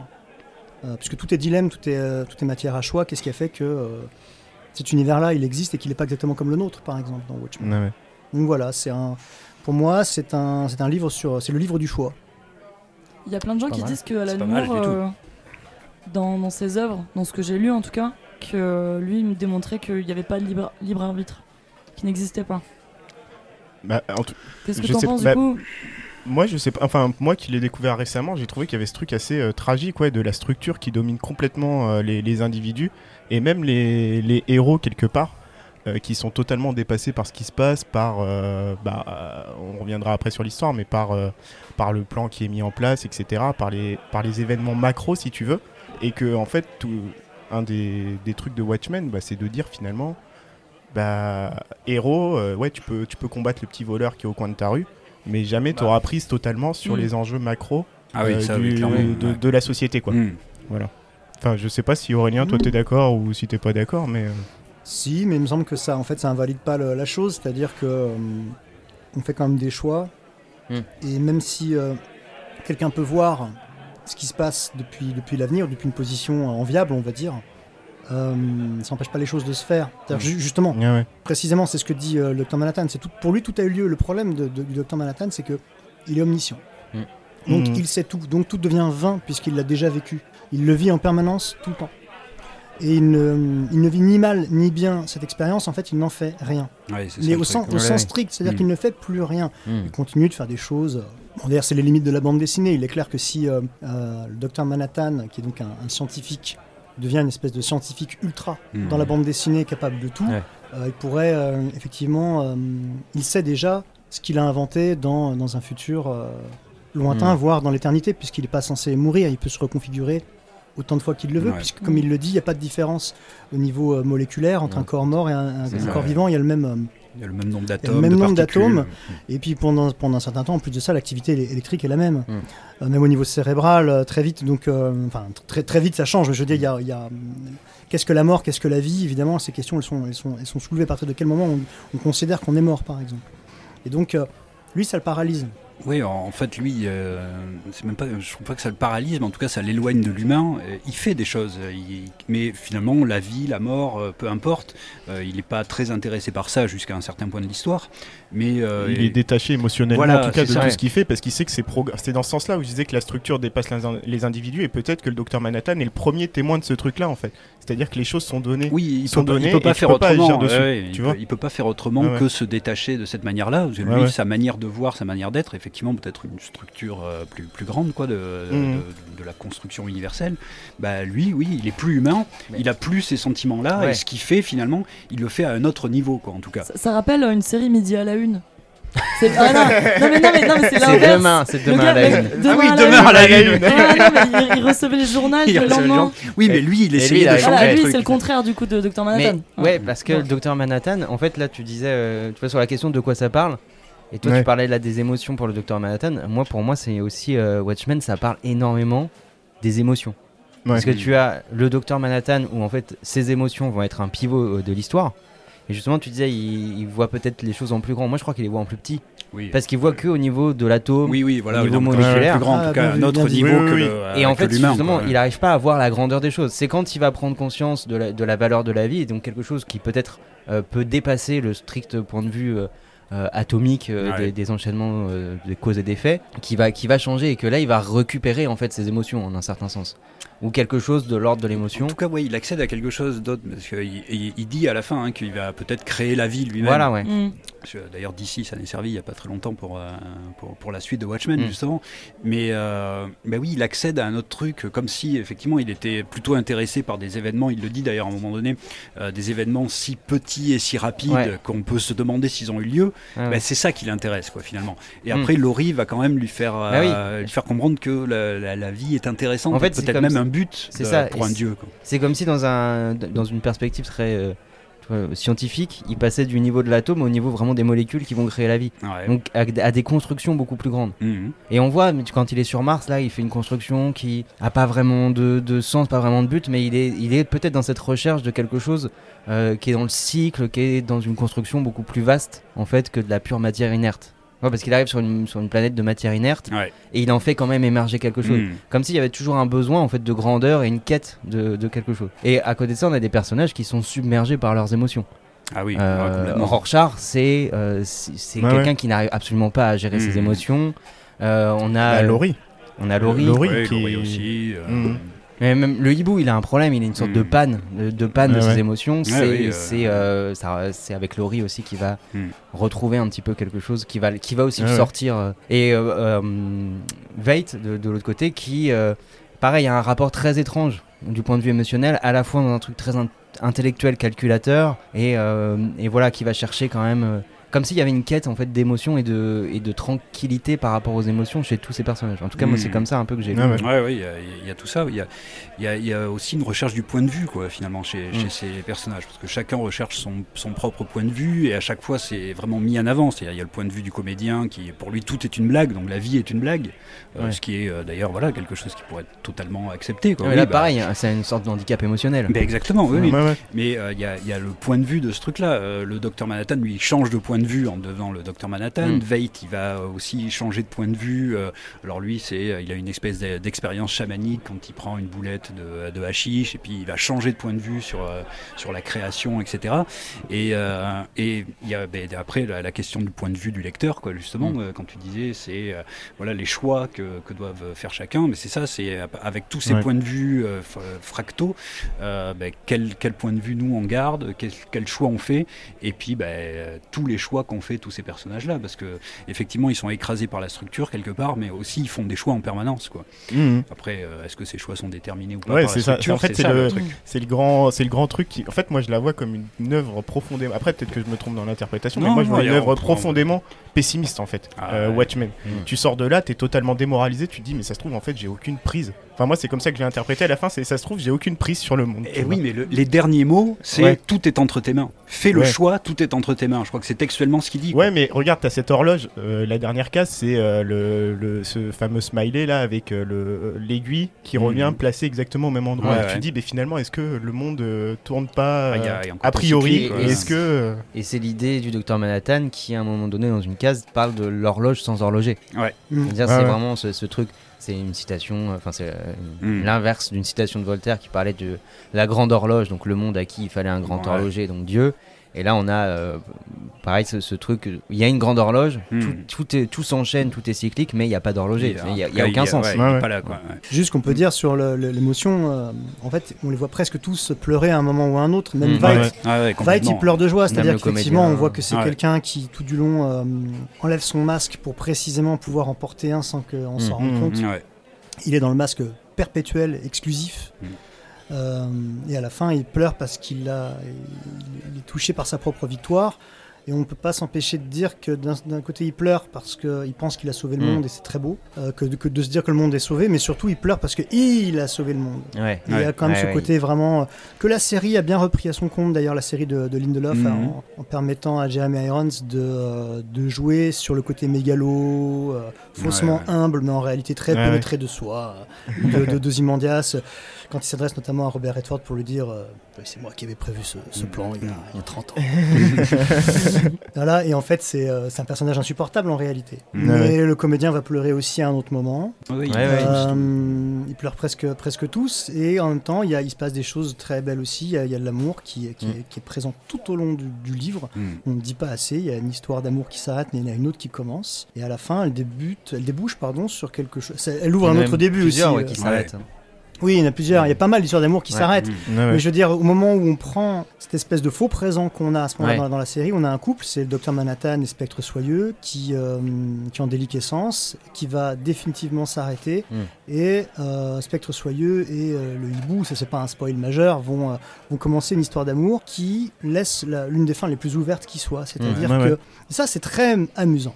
C'est très malin de la part d'Alan Moore. Là, on va parler vraiment du côté vraiment scénaristique, hein, puisque Mhm. j'ai pas l'intention de minorer le travail de Dave Gibbons ou de John Higgins, mais Alan Moore, à ce moment-là, il part du principe que certes, on a, on a remis un petit peu euh, les pendules à l'heure, si j'ose dire, concernant euh, la question super-héroïque, mais à la fin, on a quand même euh, un homme et une femme qui euh, changent d'identité, euh, se cherchent des nouveaux costumes, des nouveaux masques, Mm. de nouveaux sobriquets, et vont reprendre exactement là où ils en étaient dans les années 60. Mm. Ouais. Donc en fait, c'est, euh, on parlait de boucle tout à l'heure. Oui. On, re- on retourne en arrière, c'est un retour en, un retour en arrière qui est moins réactionnaire que strictement cyclique, c'est-à-dire que Ouais. finalement ça, ça recommence. Et, euh, et ça, ça recommence pour le mieux, c'est-à-dire que ils- finalement ils se rendent compte qu'ils sont heureux là-dedans, ils sont heureux dans cette action-là, qui n'est pas une action euh, gouvernementale, hyper concertée, avec une agence qui interviendrait euh, manière un peu fasciste. Oui, c'est oui. vraiment des espèces de Zorro euh, qui euh, vont pouvoir aussi bien descendre le chat de l'arbre, on a l'impression, que euh, sortir des gens d'un- immeuble en, en flammes.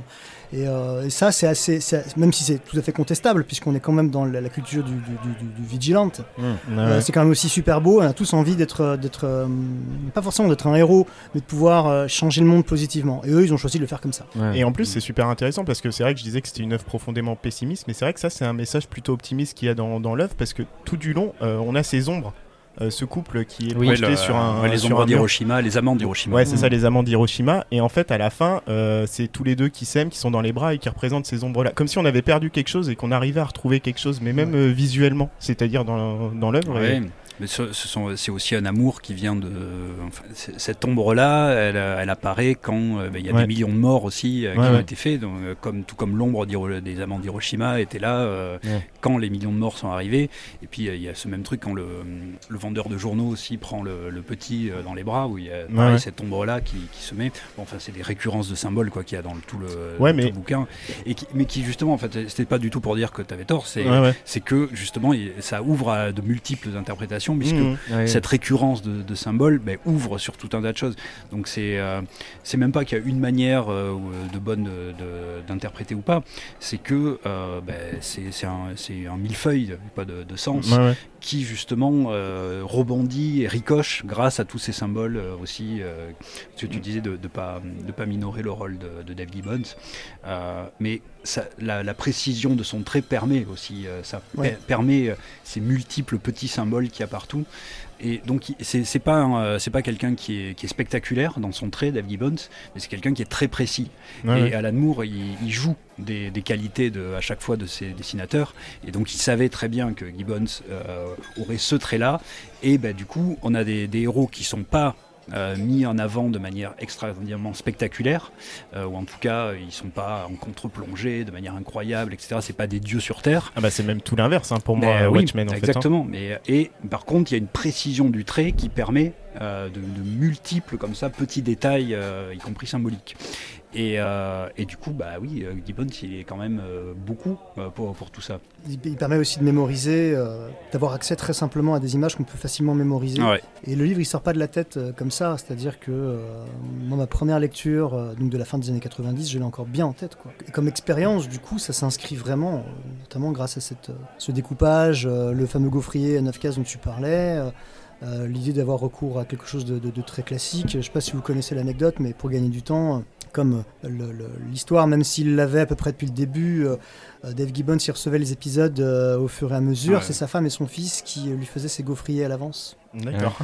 Et donc ça c'est assez joli, mais c'est aussi cette idée que euh, on a une fenêtre sur le monde et euh, cette fenêtre elle, elle- elle rentre en nous, elle fait rentrer ce monde en, en nous, elle le grave. Et ça c'est assez, c'est assez chouette. C'est vrai que utiliser un, un subterfuge archi-classique comme ça pour euh, justement faire rentrer des idées un peu neuves ou des façons un peu, un peu, un peu neuves, elles-mêmes déguisées en, en- en- en faux classicisme, je trouve Mm. que c'est ça aussi c'est une perspective méta, postmoderne, euh, qui, qui vient re-questionner tous les symboles, toutes les cases, et euh, qui, qui font qu'on se perd aussi là-dedans. Donc c'est un livre qu'on peut étudier inlassablement, aussi bien que lire euh, en une fois, de manière un, un peu dépassionnée. Je pense que quoi qu'il arrive, on est, on est, on est atteint par, par ce qui se passe dans, dans ces pages-là. Puis il y, a une- il y a une grande qualité littéraire aussi, ouais. de toute évidence, d'écriture et de et d'émotion hein, euh, de la part des, des auteurs dans, dans ce livre-là. Mais ce qui m'a ce qui m'a surpris, c'est que moi je connais pas l'histoire de Watchmen dans le sens euh, la réception qui a été faite de Watchmen. Mm. Et c'est vrai que quand on la prend comme ça euh, à la première lecture, on peut être assez déboussolé et, et se demander même en quoi cette œuvre-là elle est révolutionnaire ou en quoi elle euh, elle réinvente les choses, etc. Et euh, en fait, c'est plus, moi je l'ai relu une deuxième fois là, c'est plus à la deuxième lecture où j'ai pris beaucoup plus de plaisir euh, à décrypter les Ouais, signes, à me rendre compte des choses, Ah, etc. C'est c'est une autre. Mais ce que je trouve assez ouais. paradoxal, c'est que l'œuvre, elle a été reçue comme un classique quasi euh, immédiat. Alors pour moi, il... enfin, elle demande à être décryptée avant de. euh, Ouais, mais je pense que déjà, tu vois, la première lecture, on parlait d'une sorte de niveau narratif euh, qu'on Ouais, ouais. n'appellera pas le niveau Snyder, mais euh, de, de niveau Ouais, narratif la, qui la- fait la que. structure de, oui, de- Voilà, de- là, de toi, tu le reçois aussi avec un recul, c'est-à-dire que ouais. Watchmen, ça a aussi fait date euh, dans, dans la perception euh, des comics, euh, j'imagine, qui fait Mm. que aujourd'hui, tu vois peut-être moins qu'à l'époque euh, quelque chose de, de révolutionnaire. À la, je parle Ouais. juste au premier niveau Ouais. de, de lecture. J'ai que des conneries, j'y connais absolument rien c'est bah, c'est une question que j'allais vous poser du coup à tous les deux. Est-ce que finalement il y avait déjà déjà des efforts qui avaient été faits de déconstruire le héros comme ça et de le démystifier et de le déglorifier, euh, même Très- si ce mot n'est Ouais. pas français du tout. Mm. Très... oui, on, on comprend ce que tu veux dire, c'est la seule chose qui importe. Bah si, clairement, il y a eu beaucoup beaucoup de choses qui ont été faites avant et Mm. simplement ça c'est euh, c'était occasionnel. Là, c'est c'est devenu après une espèce de mode. C'est-à-dire que Mm. c'est toujours le problème Ouais, aussi quand t'as. En fait, voilà, ce, ce livre, il a une, il a une importance surtout parce que il y a une, on oublie de le dire. Il n'est pas forcément révolutionnaire dans, dans, dans ce qu'il raconte, mais Ouais. il est très très très puissant dans euh, sa façon d'aborder l'écriture, la scénarisation tout simplement Ouais.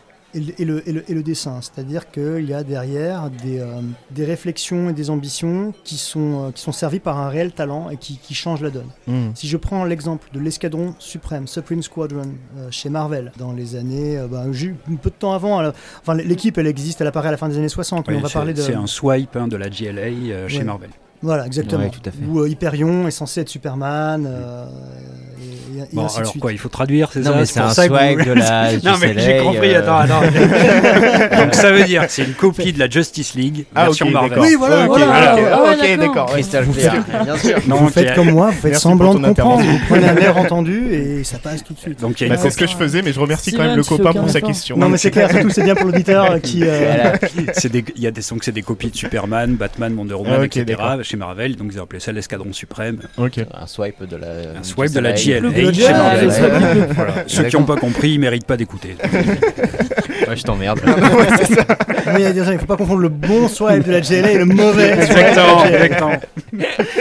Et là, euh, en fait, ce swipe Ouais. euh, de la GLA, il, euh, il fait comme la GLA, mais c'est pas pareil. Ça, c'est le bon Ouais. swipe. et il, euh, il se trouve que cette bande dessinée, euh, qui sort donc au début des années 80, elle est Par, très euh, intéressante. Marc Grunwald. Euh, Grunwald, ouais, tout à fait. Un mec intéressant, ambitieux aussi, qui Ouais. essaie de rebattre un peu les cartes pour, pour le genre super-héroïque en s'amusant. Il le fait, mais il n'a pas, les, il a pas les, les- les outils, à mon sens. hein. Il n'a pas les outils. Attention, il y a plein de gens qui savent pas faire comme lui, mais il n'est pas du tout à la même mesure que plein de très grands maîtres du comic. Mhm. C'est-à-dire que, d'un point de vue scénaristique, ça reste assez faible. Et ça n'est pas, selon moi, parce qu'on va parler de cancer, de viol, de euh, lavage de cerveau, de, euh, de société totalitaire, etc., qu'on fait une œuvre mature, une œuvre intelligente Ah ouais. et bien sûr une œuvre réussie. Sinon, à ce moment-là, on prendrait n'importe quel film d'horreur et d'épouvante, ouais, on dirait Ah, c'est formidable, quelle Mm. maturité, quel, quel, quel- quel beau regard sur Mm. l'existence. Et Ouais, en fait, c'est pas du tout le cas. Et il se trouve que ouais. pour moi, c'est une œuvre mineure, sympathique, qui euh, contient quelques précédents à Watchmen. C'est sûr. Watchmen va reprendre beaucoup de choses qui sont déjà le fait de Mark Grunwald, mais je pense pas que ce soit une volonté de la part euh, de- de- des- des auteurs de Watchmen. Je pense que la volonté, elle est tout simplement de faire ce qu'a fait Grunwald, mais de le faire vraiment bien. C'est-à-dire qu'on a un scénario qui est vraiment intéressant, on a une narration et des styles littéraires, parce qu'Alan Moore étant un grand lettré, il est capable aussi de, comme Neil Gaiman, Neil Gaiman encore plus que lui, Ouais. d'épouser énormément de registres de langage et de, et de- de- de vraiment faire jouir son lecteur avec ça.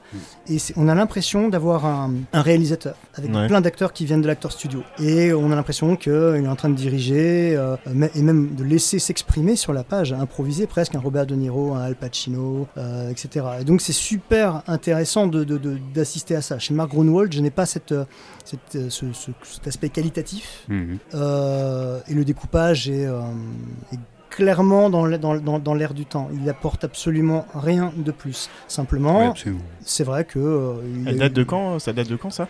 82, Ouais, ouais. 83, 84 Ouais, de mémoire. Je veux pas dire de Non, bêtises, non, mais mais, c'est ça, oui, hein, Ok. deux ans avant, un truc du style. C'est ça. Mais effectivement, moi, moi, après, je suis, euh, dans l'analyse, je suis assez structuraliste. C'est ça qui. Enfin, j'aime beaucoup la structure comme porteuse de sens. Quoi. Et là, bah, tu as tout à fait raison. C'est-à-dire la structure de, de Squadron Supreme. Euh, Oh je sais yeah, pas- oh yeah, euh, bon, bref, de l'escadron suprême. Euh, Ah, ça fait moins le malin.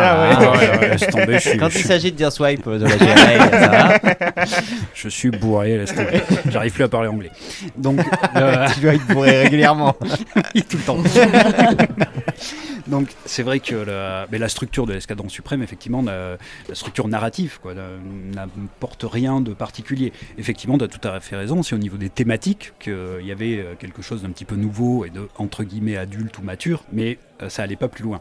Mais c'est vrai, moi pour moi en fait le, génie de, cette bande dessinée, elle se trouve dans sa structure en fait, pas dans ses thématiques, pas dans tout ça. Même si c'est hyper bien écrit, même si effectivement c'est intelligent à chaque phrase et à chaque case, euh, que ce soit d'ailleurs au niveau du dessin que, que du, que du scénario, mais c'est dans la structure quoi que vraiment euh, ça, ça amène quelque chose d'incroyable, c'est-à-dire dans la narration, dans la manière dont c'est raconté, que tout est dans la manière en fait là-dedans. Et euh, moi je compare, Mm.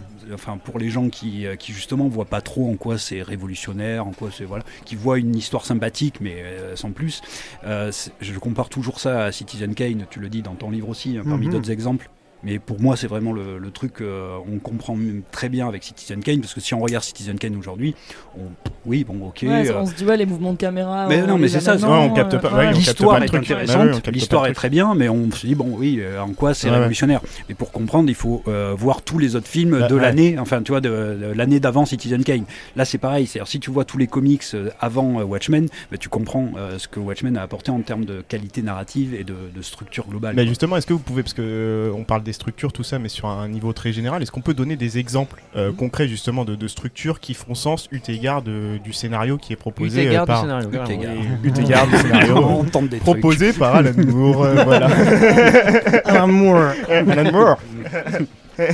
non, est-ce que vous en avez ouais, des exemples comme ça de, de, de, de- de choses qui sont posées dans les cases de BD et qui Ouais. font sens justement, qui Ouais. sont pas là juste pour servir de décor? On peut en donner, et je pense Hmm. que toi t'en donneras d'autres sans doute. Le simple fait qu'on ait des chapitres qui soient à chaque fois consacrés à un personnage en particulier, Ouais.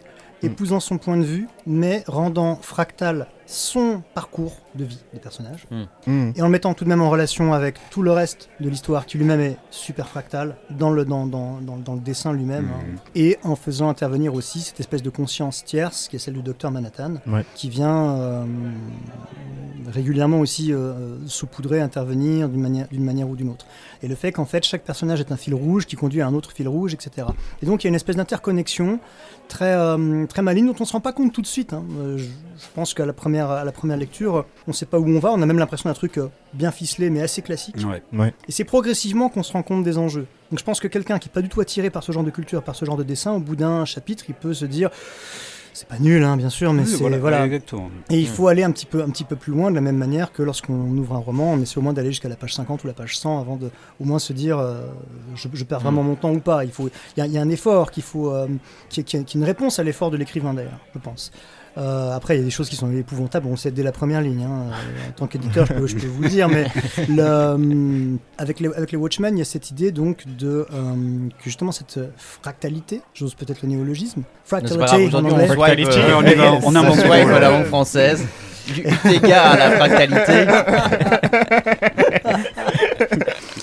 Et il me semble que ça plus deuxième point après je te laisse la parole hein, le, le fait que tous les épisodes sauf un de mémoire ont une espèce de, de mini épilogue alors il faut vraiment s'imaginer le magazine qui sort Mm. chaque mois Ouais, c'est ça, il faut vraiment Oui, le prendre voilà. comme ça. Hmm. qu'on ouvre alors moi je l'ai pas découvert comme ça bien entendu mais je sais qu'il qu'il existe et il a été réédité en français Ouais, il a été euh, réédité. Ah, il y a pas longtemps, Urban, il y a pas ouais, il y a pas où longtemps. il y a très peu de temps Ouais. et vous ouvrez euh, le, le- le- le- en 2020 hein, je crois vous ouvrez le magazine et à la fin vous avez donc quelques pages qui sont consacrées à une espèce de- d'archives comme si vous preniez part à l'enquête Mm. de Fine et, euh, et euh, Bourquier, je sais plus comment il s'appelle euh, Ouais, les deux flics. euh, de- les, les deux, les deux flics qui, qui ouvrent l'enquête façon Citizen Kane euh, de, de- de Watchmen. Donc il y a un, un- un héros qui est tué et, l'histoire commence comme ça, assez classiquement. Euh, sauf qu'en même temps tu es un super héros, ça c'est pas classique. Mais bon, passons. Le, euh, et, et Fine donc nous ont laissé cette espèce de de, de,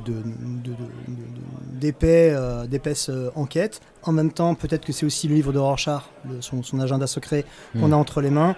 Et donc on a des coupures de presse, on a des extraits de livres, on a euh, des autobiographies, on a des photos, di- différentes choses, des courriers. Et euh, tout ça nous permet aussi de creuser dans la psyché d'une manière qui n'est plus de la BD. On est sur du paratexte en fait. Mm. Hein, euh, et ça c'était quelque chose quand même d'assez rare aussi. Oui, euh, oui, à l'époque. euh, Aujourd'hui, Bah, on, on en joue énormément, hein, mais à l'époque, c'était plutôt, je vais pas dire innovant, n'exagérons pas, mais c'était c'était Non, mais effectivement rare. ouais, ouais, C'est un truc qu'on a un peu déjà chez Lovecraft, d'aller chercher, d'ajouter des coupures Oui. de presse, Mmh. des, des lettres, etc. Et je trouve qu'il y a un truc un peu Lovecraftien qui se dégage. Complètement, de- pour donner une Ah ben, épaisseur. euh, ouais. Ouais, ouais. et, une- et encore une fois, ce sentiment d'antériorité, Hmm. comme si ça avait toujours été là, comme si ça avait préexisté à nos propres existences. et qu'en fait, ils faisaient vraiment partie ces, ces, ces héros qui sont en fait des updates de héros pas très connus, voire Mmh, pas ouais, connus du ouais. tout. Euh, faire comme si, en fait, ben, ah, mais je savais pas, mais en fait, les Watchmen, euh, Mm. ça a toujours existé. Et Mm. en fait, euh, je rebondis juste aussi sur un truc qui, qui, qui, qui est pour, pour répondre à, Gaëtan sur euh, euh, cette idée que pourquoi c'était assez vite, c'est vrai, récupéré par les médias mainstream, etc., comme étant un chef-d'œuvre. Ouais, ouais. Eh bien, je pense que très vite, euh, DC Comics s'est dit Ah, c'est pas mal, hein. là on tient, on tient, on tient- on tient un truc. Quand On même quelque chose. ouais. Exactement comme les studios hollywoodiens, c'est peut-être ça la différence, c'est-à-dire qu'on a vraiment des gens qui, sont des, qui ont une vision autoriste, mais qui sont dans un, dans un système qui les a d'ailleurs totalement récupérés à leur grande âme. Hein. Alan Moore ne cesse de, de tempêter contre, contre DC. Mm. Mais là, c'est comme Hollywood, c'est-à-dire on a les gros studios qui vont dire non, ça a marché, c'est génial, on, Ouais, ouais. on va cartonner. Mm. Donc on fait un maximum de communication et très très vite on essaie de, de, de, de, faire prendre le truc. Et donc il y a eu une grosse communication, il y a eu un authentique accompagnement de l'œuvre. C'est pas un truc qui est sorti euh, comme ça en contrebande et, qu'on, et à côté duquel on passe. C'était, c'était un peu inévitable. C'était, ils voulaient, ils avaient cette conscience de, du, de l'aspect monumental de l'œuvre. Et ça a contribué à le créer. Si ça avait été une petite maison d'édition, et si il n'y a pas eu cet accompagnement euh, financier et euh, tapageur hein, au niveau euh, pub, Ouais. je suis pas sûr qu'on en parlerait comme on parle de l'escadron suprême, en fait, par exemple. Ouais. C'est fort probable. Oui, ça serait peut-être passé un peu plus sous les radars s'il n'y avait pas eu les Plus, campagnes promo, marketing. De... Je pense Ça, que- non, mais ça resterait. Je pense que les gens qui, qui diraient, euh, qui, qui, qui, qui feraient la promotion de ce, de ce texte diraient, il est exceptionnel, il est Mm, majeur. ouais. Oui, mais ça aurait pas eu L'impact que ça a l'impact eu, public. Ah ouais. Ça, voilà, cet impact aurait été un, ce serait diffracté sur les individus qui auraient pris euh, connaissance de, l'œuvre, alors que là, on a effectivement une culture qui est impactée par, euh, cette omniprésence. Et pour aller plus loin encore, évidemment, d'ici à récupérer le truc en créant un futur et un passé, alors qu'il n'y en avait pas besoin. C'est-à-dire que on nous parle d'un éternel présent à travers le personnage du docteur Manhattan. Hmm. Donc l'ambition, euh, on va dire, purement économique. hein, de... Même si les artistes qui ont contribué à ces livres-là, je crois qu'ils étaient très fiers de pouvoir reprendre les personnages inventés par Moore et Gibbons. Et je pense que ça fait plaisir à tout le monde, comme on a tous envie de s'amuser avec Dark Vador. Je crois que cette volonté donc, était essentiellement économique et qu'elle a, hum, et qu'elle échoue parce qu'elle n'est pas habitée par une vraie narration, Ah, par une vraie structure et par, euh, et par un renouveau du genre. C'est-à-dire qu'au contraire, on est dans euh, les petites histoires plus ou moins sympas, plus ou moins euh, bien faites, plus ou moins bien dessinées.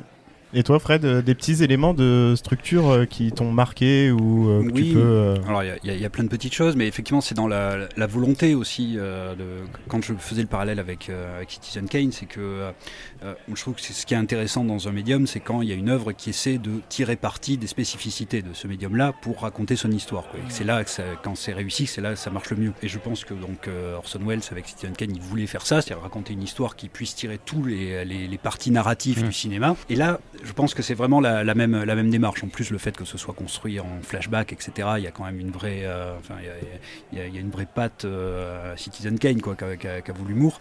Mais je pense que sa volonté de départ, c'était ça, c'était se dire comment est-ce que je peux raconter des histoires en bande dessinée qui ne peuvent être racontées que, que la bande dessinée qui Mm. permet de raconter des histoires comme ça. Et, euh, et là, bah, du coup, ça a été tout un cheminement. Donc au début, on essaie déjà d'avoir des, des nouveautés. C'est-à-dire, euh, il y a par exemple, euh, l'histoire commence de, lors de la couverture.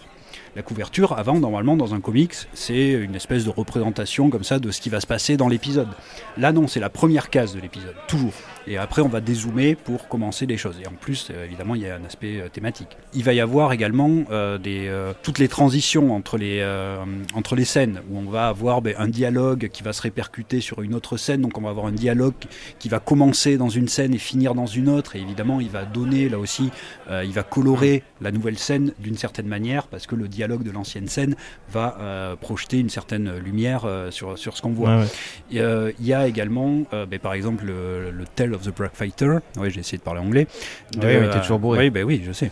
Euh, donc, euh, il va y avoir une bande dessinée, une mise à abîme qui est faite dans la bande dessinée.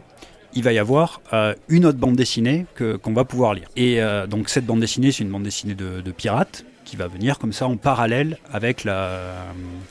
Euh, avec la, la- la narration euh, classique. Juste euh, par rapport, au- moi j'ai juste vu Ouais. le film, Ouais. mais à coup pas. Mais euh, comment est-ce que dans le, le, le comics il l'intègre? Ben, exactement comme dans le film, c'est-à-dire qu'à un moment donné, tu vas avoir des cases, alors avec des- une colorimétrie différente, etc., une, une- un style aussi différent, hein, c'est-à-dire c'est pas écrit de la même manière. Euh, Au début, c'est quand même difficile à choper. Ouais, complètement, parce que vraiment le style est très très différent, enfin on comprend pas très Mhm. bien ce que ça vient faire là, et en fait, ben, comme dans le film, c'est un jeune homme qui lit, qui lit ça, quoi, à côté d'un d'un kiosque, Euh, mais mais bien, cette narration-là va avoir un aspect allégorique sur ce qui se passe ailleurs. Euh, Il y a évidemment le, le- le célèbre, euh, le, le célèbre épisode Symétrie fatale, euh, où on va raconter tout de manière symétrique, Ouais, ouais. c'est-à-dire où la première case va répondre à la toute dernière, euh, la deuxième à l'avant-dernière, etc., euh, jusqu'au centre. Donc tout, l'épisode est symétrique. Oui, oui.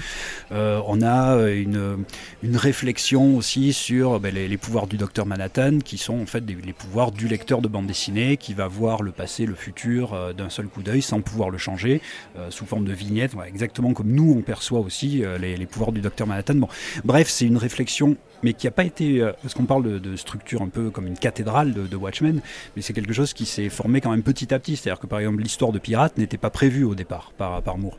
C'est quand il a vu, au bout de trois épisodes, que le public réagissait super bien à, ces, euh, à cette volonté quand même euh, assez novatrice de, de faire une narration un petit peu plus euh, complexe, quand il a vu que le public réagissait très bien, ben, il a été encore plus loin. Il a dit ben, très bien, on va continuer. Il a demandé à Gibbons On va, on aussi. va caler une histoire dans l'histoire. Ouais, exactement. Et ils ont voulu aller plus Et après, loin, je plus loin, plus dans loin. L'histoire. Voilà. Oui. Ah. Vous avez Et tous aimé toujours plus Jimmy, loin. quoi. Ils ont voulu aller plus loin là-dessus, bon, euh, jusqu'à arriver à un certain équilibre. hein. Ils n'ont Mm. pas essayé de, de faire du, euh, vraiment de quelque chose de complètement euh, surréaliste.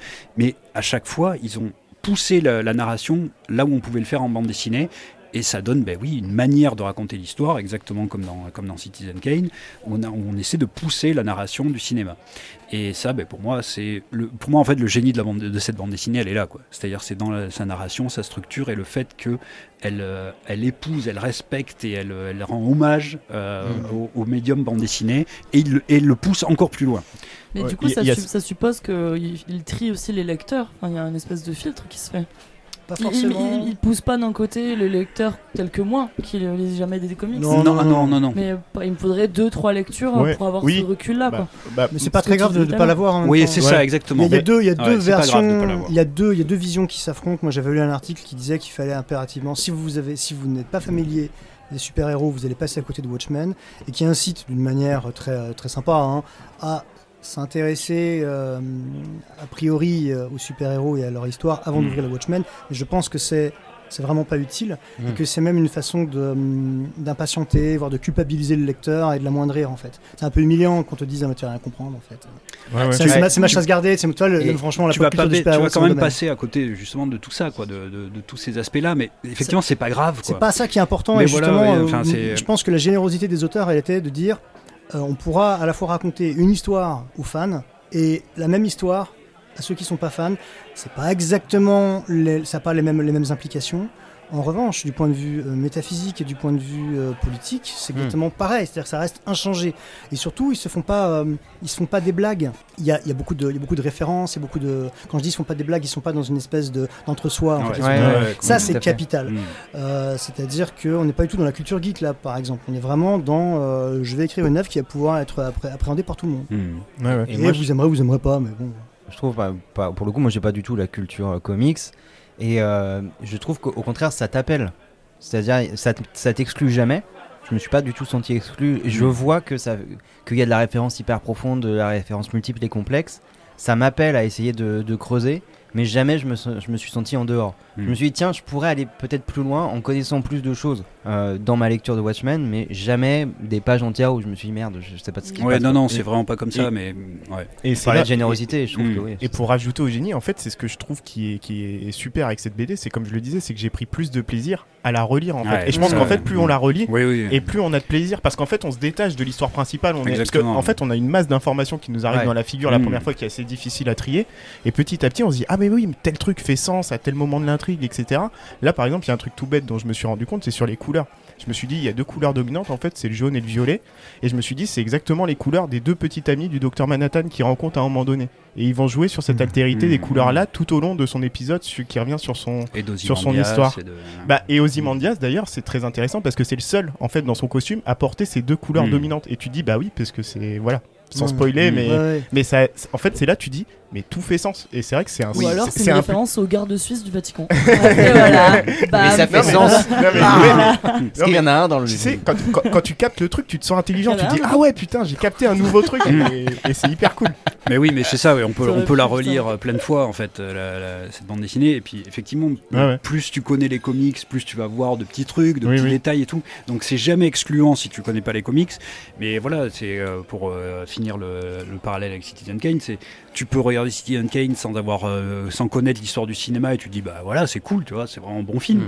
C'est et puis après plus tu connais le cinéma, plus tu te dis ah oui non mais en fait c'est Mm. pas cool, c'est génial. Tu vois, et puis tu vas voir Ouais, ouais. des couches euh, supplémentaires, la Mm. manière dont il a comme- raconté, etc. Comme un peu toutes les œuvres de ce qu'on peut appeler le génie, c'est-à-dire ceux oui, qui vont changer la donne en Ah fait. ouais, je suis d'accord. Et même si tu regardes dans la peinture, si tu regardes aujourd'hui un petit peu, euh, je sais pas, le surréalisme, tu regardes, tu te dis bon ok, ou euh, les impressionnistes, bon ok. Mais si tu comprends pourquoi euh, le Ah premier tableau impressionniste est arrivé, là tu Mm. comprends pourquoi en fait ça a fait date. Exactement. Et je pense que voilà, on Mm. est sur quelque chose de similaire. Ouais, j'ai eu l'impression qu'en fait, c'est les gens qui comprennent toutes les capacités que le médium leur, leur offre. Et on dit souvent, bah, un bon film, finalement, tu peux couper le son ou alors tu peux enlever les dialogues en tout cas, Mm. et euh, les images euh, feront sens. Ouais, t'as une et en- narration visuelle qui est là. Ouais, voilà. Et dans la BD, là, on pourrait Peut-être presque comme dire- ça qu'on aurait dû regarder le film de Snyder.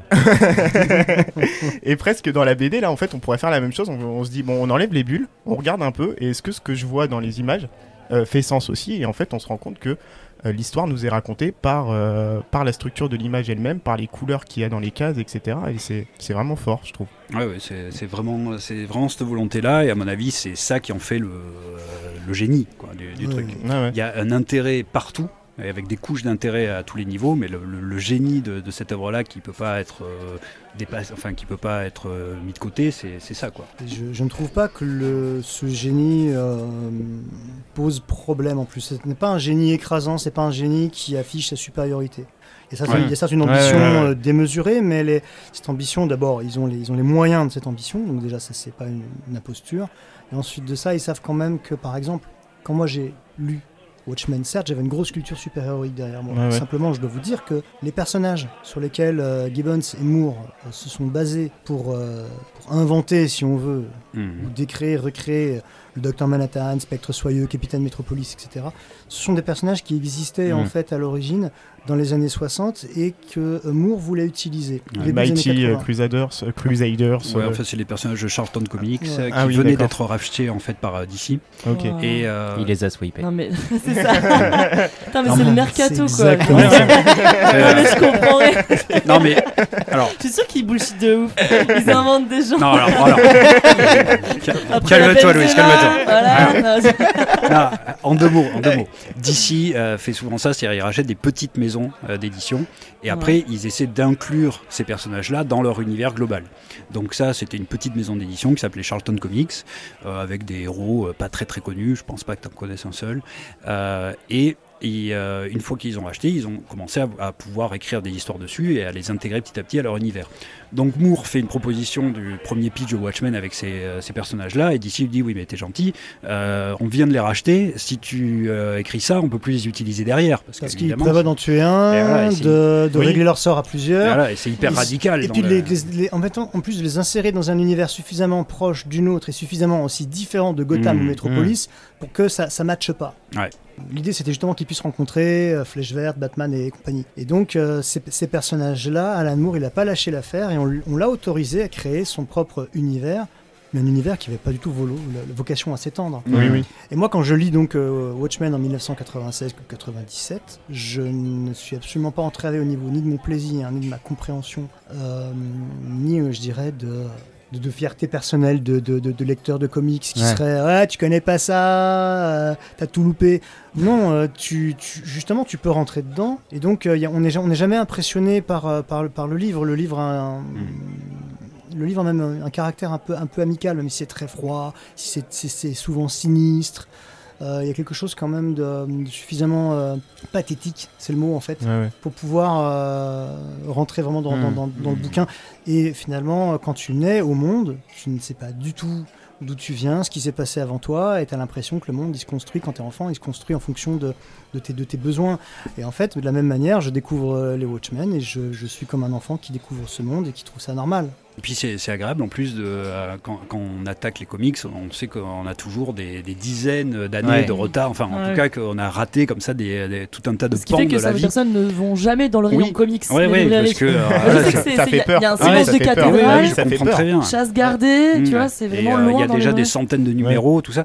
Mais là, non, tu as le début, la fin, il n'y a, Mm. il y a rien d'autre, Oui. même si après il y a eu, Mm. mais euh, voilà, c'est con- c'est conçu comme ça. C'est Ah ouais. conçu pour être euh, quelque chose de fermé, de C'est clos. une œuvre. C'est une C'est œuvre. une œuvre. Ouais, c'est ça. Et Ouais. quand tu dis cathédrale, euh, alors du coup, moi j'ai repris le terme, j'ai pris basilique parce qu'en fait, dans, dans mon livre, parce que je fais une, une- une- on parle souvent de, ce, de cette œuvre comme, comme d'une cathédrale, de la même manière qu'un chef-d'œuvre, on en parle comme d'une cathédrale. Mhm. Euh, moi, je parle de basilique parce que je fais une analogie avec la basilique de la Sagrada Familia à Barcelone. Et en fait, cette basilique, elle se crée Mhm. euh, à plusieurs dans le temps, même si là c'est un temps, le, le temps court, on est Mhm. très très loin d'une construction architecturale euh, en termes de, de maçonnerie. hein. là, on est vraiment dans, dans un terme plutôt euh, vraiment strictement littéraire, mais cette, cette, cette bâtisse, cette construction, elle est, elle est imposante, mais elle t'accueille. C'est-à-dire que tu rentres dedans. Et tu peux même t'y recueillir avec ou sans spiritualité. Il y a même d'ailleurs, je trouve que on a, on a cette idée dans ce livre, on est, il est très déspiritualisé malgré Mm. tout. hein. On a parlé d'émotion, on a parlé d'intellect, on a parlé de d'affect, mais on n'a pas parlé de, de, de- de spiritualité. Il n'y en a pas. La spiritualité, elle est Ouais. tuée. C'est comme si Dieu était incarné dans un accident nucléaire. Ouais, ouais, ouais. euh, sous Mm. la forme d'un homme qui, euh, qui a conscience des choses, mais qui fait pas grand chose de cette conscience. Ouais, non, c'est le positivisme Euh, scientifique euh, ouais, total. Quoi. total. Euh, Il y a quelque chose de totalitaire même d'ailleurs Ouais, dans cette puis- vision Ouais. de Dieu. Comme on dit, hein, si Manhattan est Dieu, Dieu te dit euh, je ne peux pas agir sur le monde. Mais c'est ça. Oui, J'ai et aucun puis- moyen d'agir sur le monde. Et puis Dieu te dit je m'en fous en plus. Et en plus, oui, Dieu qui se C'est détache ça, des, ouais. des Ouais. humains, oui. Euh, C'est ça, je vois pas pourquoi tu viens me, me sonner en fait. Ouais, ouais. Comme ça. Oui, il, est c'est pas, méchant, il est Exactement, pas agressif, hein, c'est mais ça. Oui, oui. après, t'es mort, t'es vivant, c'est pareil. Pourquoi tu m'emmerdes là où je suis convaincu de quelque chose, enfin je suis convaincu, non, on n'est jamais convaincu, mais euh, là où je pense que Moore il touche quelque chose de juste, c'est que si effectivement il y a quelque chose qui peut se rapprocher de Dieu, euh, de ce qu'on appelle Dieu dans l'univers, et que cette chose a effectivement créé ou participé à la création, ou est la création plus sûrement elle-même, dans quelle mesure, même si elle est consciente des choses, dans quelle mesure elle pourrait agir en fait? Oui, oui. Et comment, et comment son action se traduirait-elle? Est-ce que c'est pas seulement une tentative de faire quelque chose?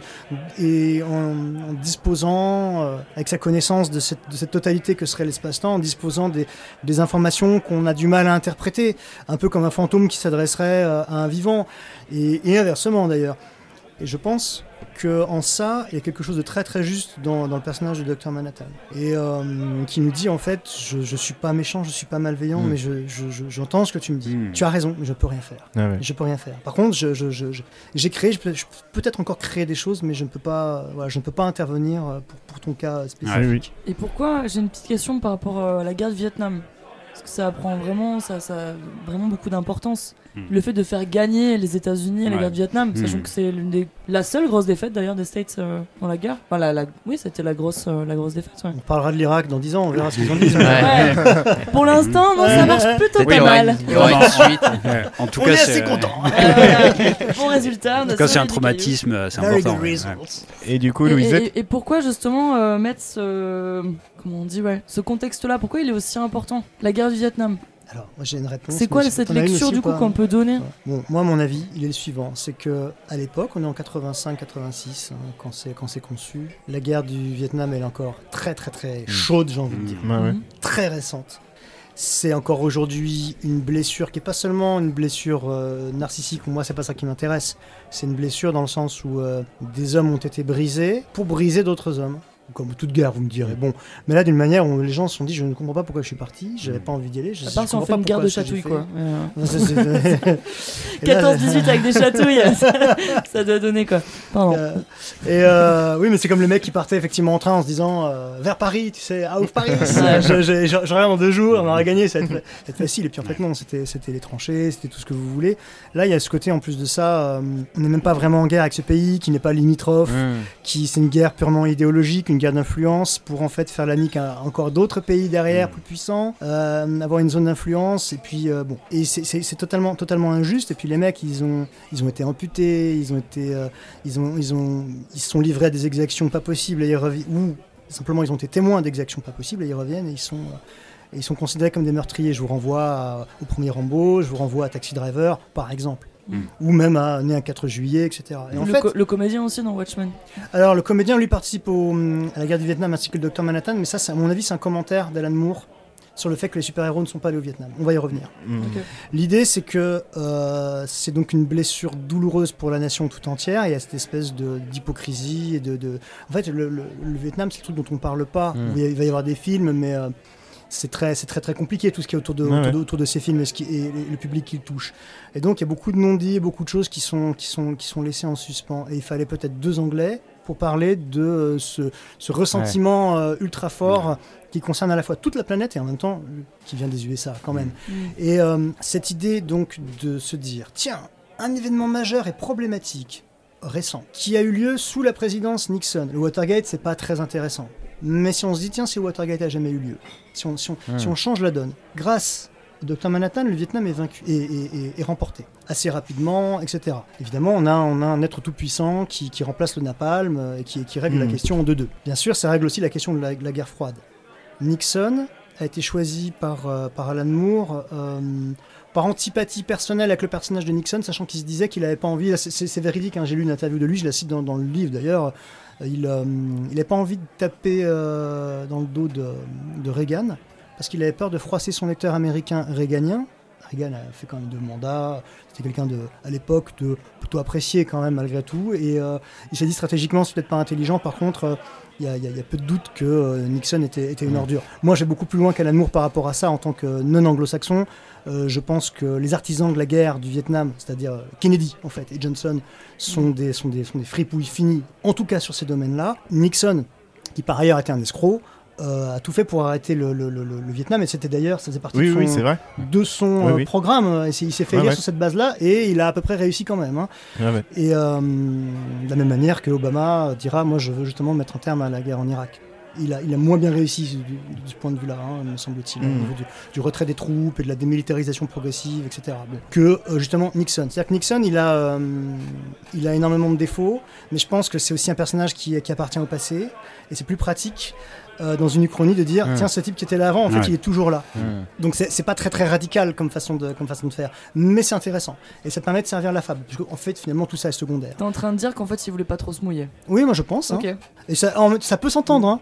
De ma part, c'est pas une Ah. critique, mais c'est une remarque. Ouais. Ok. C'est une C'est remarque. un- C'est-à-dire que je pense qu'effectivement, si déjà tu veux pas euh, choquer ton lecteur, bah, d'emblée il y a un problème. Mm. Moi, je dis, il ne s'agit pas de le choquer ou de le provoquer à, à tout craint, hein, mais bon, c'est, c'est, tu, dois, penser à ton lecteur, mais pas en le prenant par la main ou en étant tout le temps délicat avec lui, attention. Je pense qu'à un moment donné, il faut aussi euh, savoir, peut-être qu'on ne le sait pas, qu'en réalité, en tout cas moi je ne le sais pas, mais qu'il a été euh, coaché par euh, Dick Giordano et consorts à DC Comics, c'est-à-dire attention, non, non, non, non, non, Mm. non. Oui, on- Reagan, non. Ouais, voilà, ouais. Moi, j'étais plutôt là-dessus, oui. Parce mais, que, euh, mais je pense que non, parce que sinon il l'aurait dit. Il aurait dit on m'a contraint. Alors peut-être que par fierté il veut pas dire qu'il a Ouais, été contraint, mais je trouve quand même que si t'es fier, tu dis pas euh, mm. j'ai pas voulu heurter mon, mon lecteur euh, qui a peut-être été un électeur de, de Reagan. euh. Hmm. Tu vois, Mais tu, tu, dis- tu l'as lu euh, dire ça? Ah oui, bien sûr. J'ai pas voulu euh, le choquer euh, mon lecteur. Ah oui, oui, Je absolument. pas. Ouais, elle doit être dans euh, chapitre 8 ou chapitre 9. Bon, c'est quand, même- c'est quand même intéressant comme aveu en même temps de dire justement j'ai pris des pincettes sur tel sujet. Donc Nixon, on peut, lui- on peut faire un peu ce qu'on veut avec lui puisqu'on on invente en réalité une espèce de marionnette Mm. euh, Richard Nixon qui prend la, qui, qui prend la suite. Et donc le, le Vietnam, c'est euh, le symbole, puisqu'il a, puisqu'il a été remporté par les États-Unis, c'est le symbole justement de Manhattan en fait et de la Mm. toute puissance du seul super-héros. Et donc d'un seul coup, ce super-héros en fait, il incarne l'Amérique. Mais beaucoup plus que Captain America. Captain America, ça reste un symbole. Donc Mm. là, Dr Manhattan, dans cette réalité alternative, c'est vraiment, euh, vu qu'il est au service du pays, il est, il est la puissance de feu, il Mm. est l'arme Oui, c'est atomique, il une est arme tout. de guerre. C'est l'arme. C'est l'arme Il, ultime. il est la, Mm. voilà, il est la dissuasion euh, ultime dans la guerre froide. Il Donc, ressemble à Monsieur Propre. Ouais. en plus, Putain. Oui. C'est euh, mais en bleu. Ouais, c'est important de le Ouais. dire. Merci.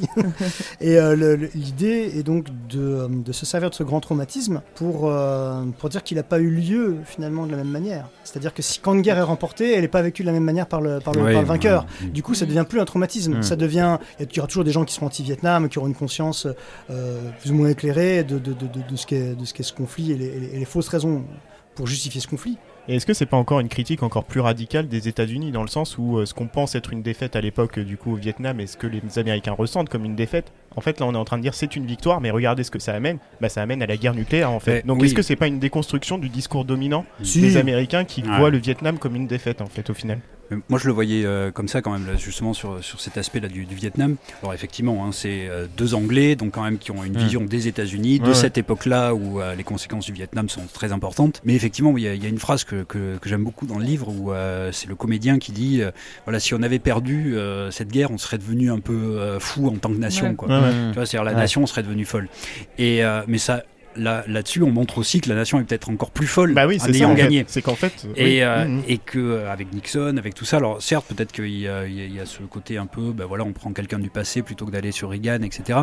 Euh, mais il montre aussi que ben, Nixon, qui est quand même profondément détesté, est toujours là. Enfin, euh, qui est quand même Oui, oui. profondément détesté à cette époque-là est toujours là, qui s'est fait élire pour un troisième mandat, donc il a changé la constitution, donc Ouais, ouais. donc que en fait les États-Unis sont devenus beaucoup plus folles que si Mm. elles avaient perdu la guerre euh, là-bas. quoi. Ouais, ouais. Et donc euh, ça montre, oui, effectivement, comme tu disais, que les conséquences que perdre une guerre, la gagner, etc., c'est Mm. pas aussi simple que juste gagner ou perdre, mais que ça change profondément, peut-être même le- l'esprit d'une nation euh, euh, longtemps. quoi. Et du coup, question que j'allais vous poser, ça a été un succès vraiment aux États-unis même Watchmen Oui. Ça a Ouais, t- ouais. Avant tout. ouais, Ah ouais? Ok, Ah ouais. d'accord. Mais encore une fois, c'est des comics, donc euh, Oui. les gens Ouais. qui s'intéressent à ça, soit ils sont un peu jeunes, soit ils sont dans la contre-culture ou la Ouais, sous-culture, etc. Et euh, bah, Oui, oui, c'est ça. euh, Bah, non, mais c'est ça. c'est- euh, C'est pas la, c'est pas la famille moyenne qui est devant la télé machin. Les comics, c'est quand même un petit peu à part. C'est pas de la, la, la contre-culture comme il y avait en France à l'époque, mais c'est quand même pas, euh, voilà, c'est quand même un peu particulier. Donc Ouais, oui, ouais. ça a eu beaucoup de succès, mais aussi ça, ça Auprès d'un électorat particulier bah, quand d'un- même. de certains, ouais, d'un certain électorat et puis des gens qui ont, qui ont commencé à regarder les comics aussi à partir de ça, quoi. Ouais. Et qui ouais. ont vu, ah tiens, on peut dire des choses, parce que bon, euh, Moore, euh, on n'a pas trop parlé, mais euh, c'est quand même un très gros activiste politique quand même dans, dans sa manière d'écrire. C'est quelqu'un qui est très très profondément à gauche, qui est radicalement euh, de gauche, et qui euh, va quand même donner sa vision du monde dans chacune de ses œuvres. Euh, donc il parle politique tout le temps quand même. Euh, Mm. Donc euh, oui, tout ça on peut pas le, on peut pas le. euh, Ouais. Je n'ai pas la fin de cette phrase. Grave. On peut pas dans le prochain numéro. Mais euh, juste pour venir à. Parce que moi j'ai vu que le film, excusez-moi. Non, mais on va- on va excusez, commencer à en parler du film, pas hein. Mais grave. non, mais oui. est-ce que, vous avez remarqué que dans le film, Nixon, re- ils lui ont mis une prothèse bizarre, ouais. faciale Il est C'est- hyper c'est- chelou. Je ça me marche demande pas si c'est pas fait Ouais. exprès. Bah oui, parce que ça fait un peu Ah, il Folamour Ouais, il s'en- euh, dans, dans le euh, film. Ouais. Ça Ouais. fait les fameux masques aussi qu'il y avait souvent pour, pour se moquer des, des présidents des États-Unis. Il y a eu Ouais, plein de ouais. films où on Ouais, voit ça, les mecs qui Avec portent le, des le masques. C'est nez mal qui bien. Oui, oui, non, mais là c'est fait un peu. D'ailleurs, la c'est- D'ailleurs, fait, c'est assez marrant parce que t'as pas l'impression qu'Alan Moore se moque plus que ça de Non. Nixon, tandis que Zack Snyder, il va vraiment Mais forcer le trait Il y sur a la beaucoup figure plus de de Nixon. scènes, il y a Kissinger, etc. Bon, Oui, oui. mais on va, on va venir au film. Ah ouais. Ouais. Le, le, le, le, le film, ce qui est intéressant, c'est qu'il devienne vraiment du cinéma et qu'il prenne ses distances avec, le- avec la bande dessinée. Donc pour moi, lorsque je vais au cinéma, lorsque je, je passe en fait d'un médium à un autre, c'est pas la fidélité que je recherche, c'est la nouvelle expérience. Ouais, c'est vraiment vivre autre chose. Alors personnellement, moi, le reproche que je fais euh, au film tel qu'il est sorti en 2009 hein, sur nos écrans euh, de Zack Snyder, c'est euh, malgré des qualités évidentes, et on va revenir dessus, le, le générique du Ouais. début, je crois qu'on Ouais, est unanime. Tu te dis, je vais vivre un très Ah très ouais. grand moment de spectacle. Est-ce qu'il est de Snyder ce générique Ah, je sais pas, je sais pas, j'ai pas vérifié. Ah. Tu connais la réponse? Non, je me. C'est gratuit. Non, non, mais je, non, mais Parce que comme c'est bien, je vous jure que je me pose la question depuis la première fois que j'ai vu ce film. Parce qu'il y a une vraie différence quand même dans le. Enfin, il y, a- Ah oui, il y a oui. quelque chose qui ne me semble pas complètement Snyderien Oui, dans, oui, dans ce, dans ce générique. Ouais, puis il traverse toute l'histoire de l'art, j'ai l'impression. T'as Bah, la, c'est la vrai. ref à Douaneau. En fait, il y a de l'intelligence et de la subtilité dans le euh, générique. Hein Non, je trouve qu'il y a de l'intelligence et de la subtilité dans ce générique.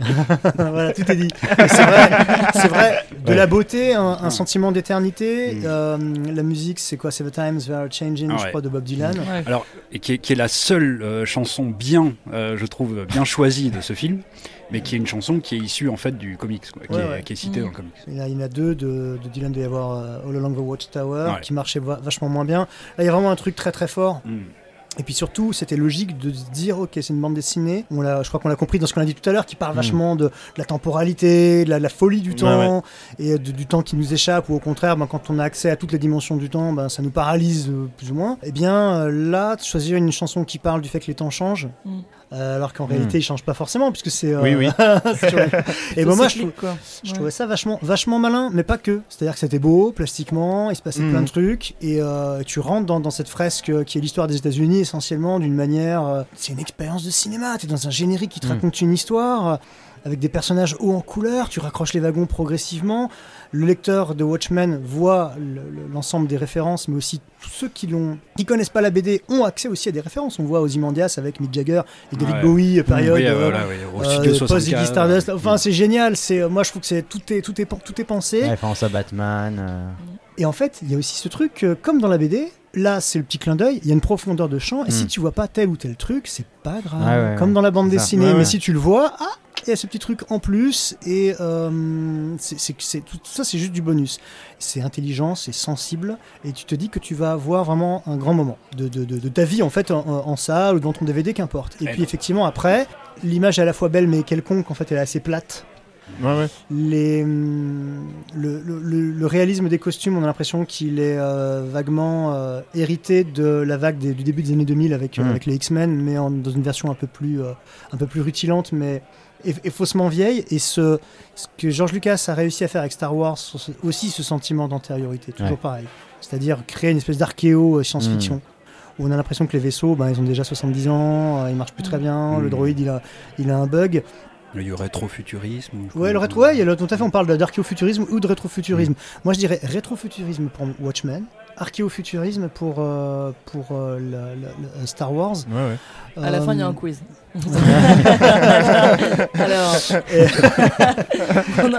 Et l'idée, c'est que euh, bah, dans, dans le film, on s'en- on s'ennuie très vite. C'est euh, beaucoup un copier-coller de la BD, sans penser finalement. Sorti de ce générique où ils ont, ils ont tout mis. Ils ont tout mis Bah oui, sur ces. Je Ouais. suis d'accord. Quoi, combien, combien de temps? 5-6 minutes Parce que c'est la chanson très est long, longue. ouais. La La chanson la est chanson longue. est entière euh, dans Et le voilà. générique. Et ça, c'est quand même un truc de. C'est rare. c'est- C'est rare, c'est. C'est- Tout, tout est complexe et accessible en même temps, c'est le principe de la pop. Ah C'est ouais, une, c'est- c'est une Mais galaxie. il est tellement bien fait ce générique. que je- Et Ouais, c'est vrai il, il va pas avec le reste du film. Ça fait Et à- promesse non tenue du coup. Oui, ah, mais complètement. Ouais, ouais. ouais. Et, Tu remettre ça au début en plus. euh, Mais C'est oui, oui, direct. Et vous savez, euh, moi je pense qu'il y a toujours des moments qui sont un peu sursignifiants quoi, dans les films, Mm. les débuts, les fins, etc.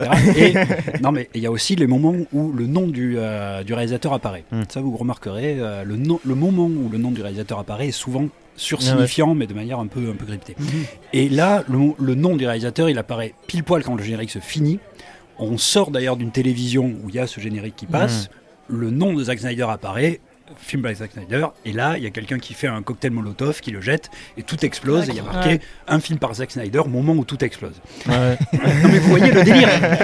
mais moi je pense que c'est sursignifiant ce truc-là. C'est-à-dire qu'il a choisi de mettre son nom à ce moment-là, au moment où ça explose, pas au moment où il y a des choses intelligentes qui se passent à l'écran. Non, au moment où le cocktail Molotov détruit. donc Ce qu'on vient de voir. que le gars a conscience qu'il va faire de la merde?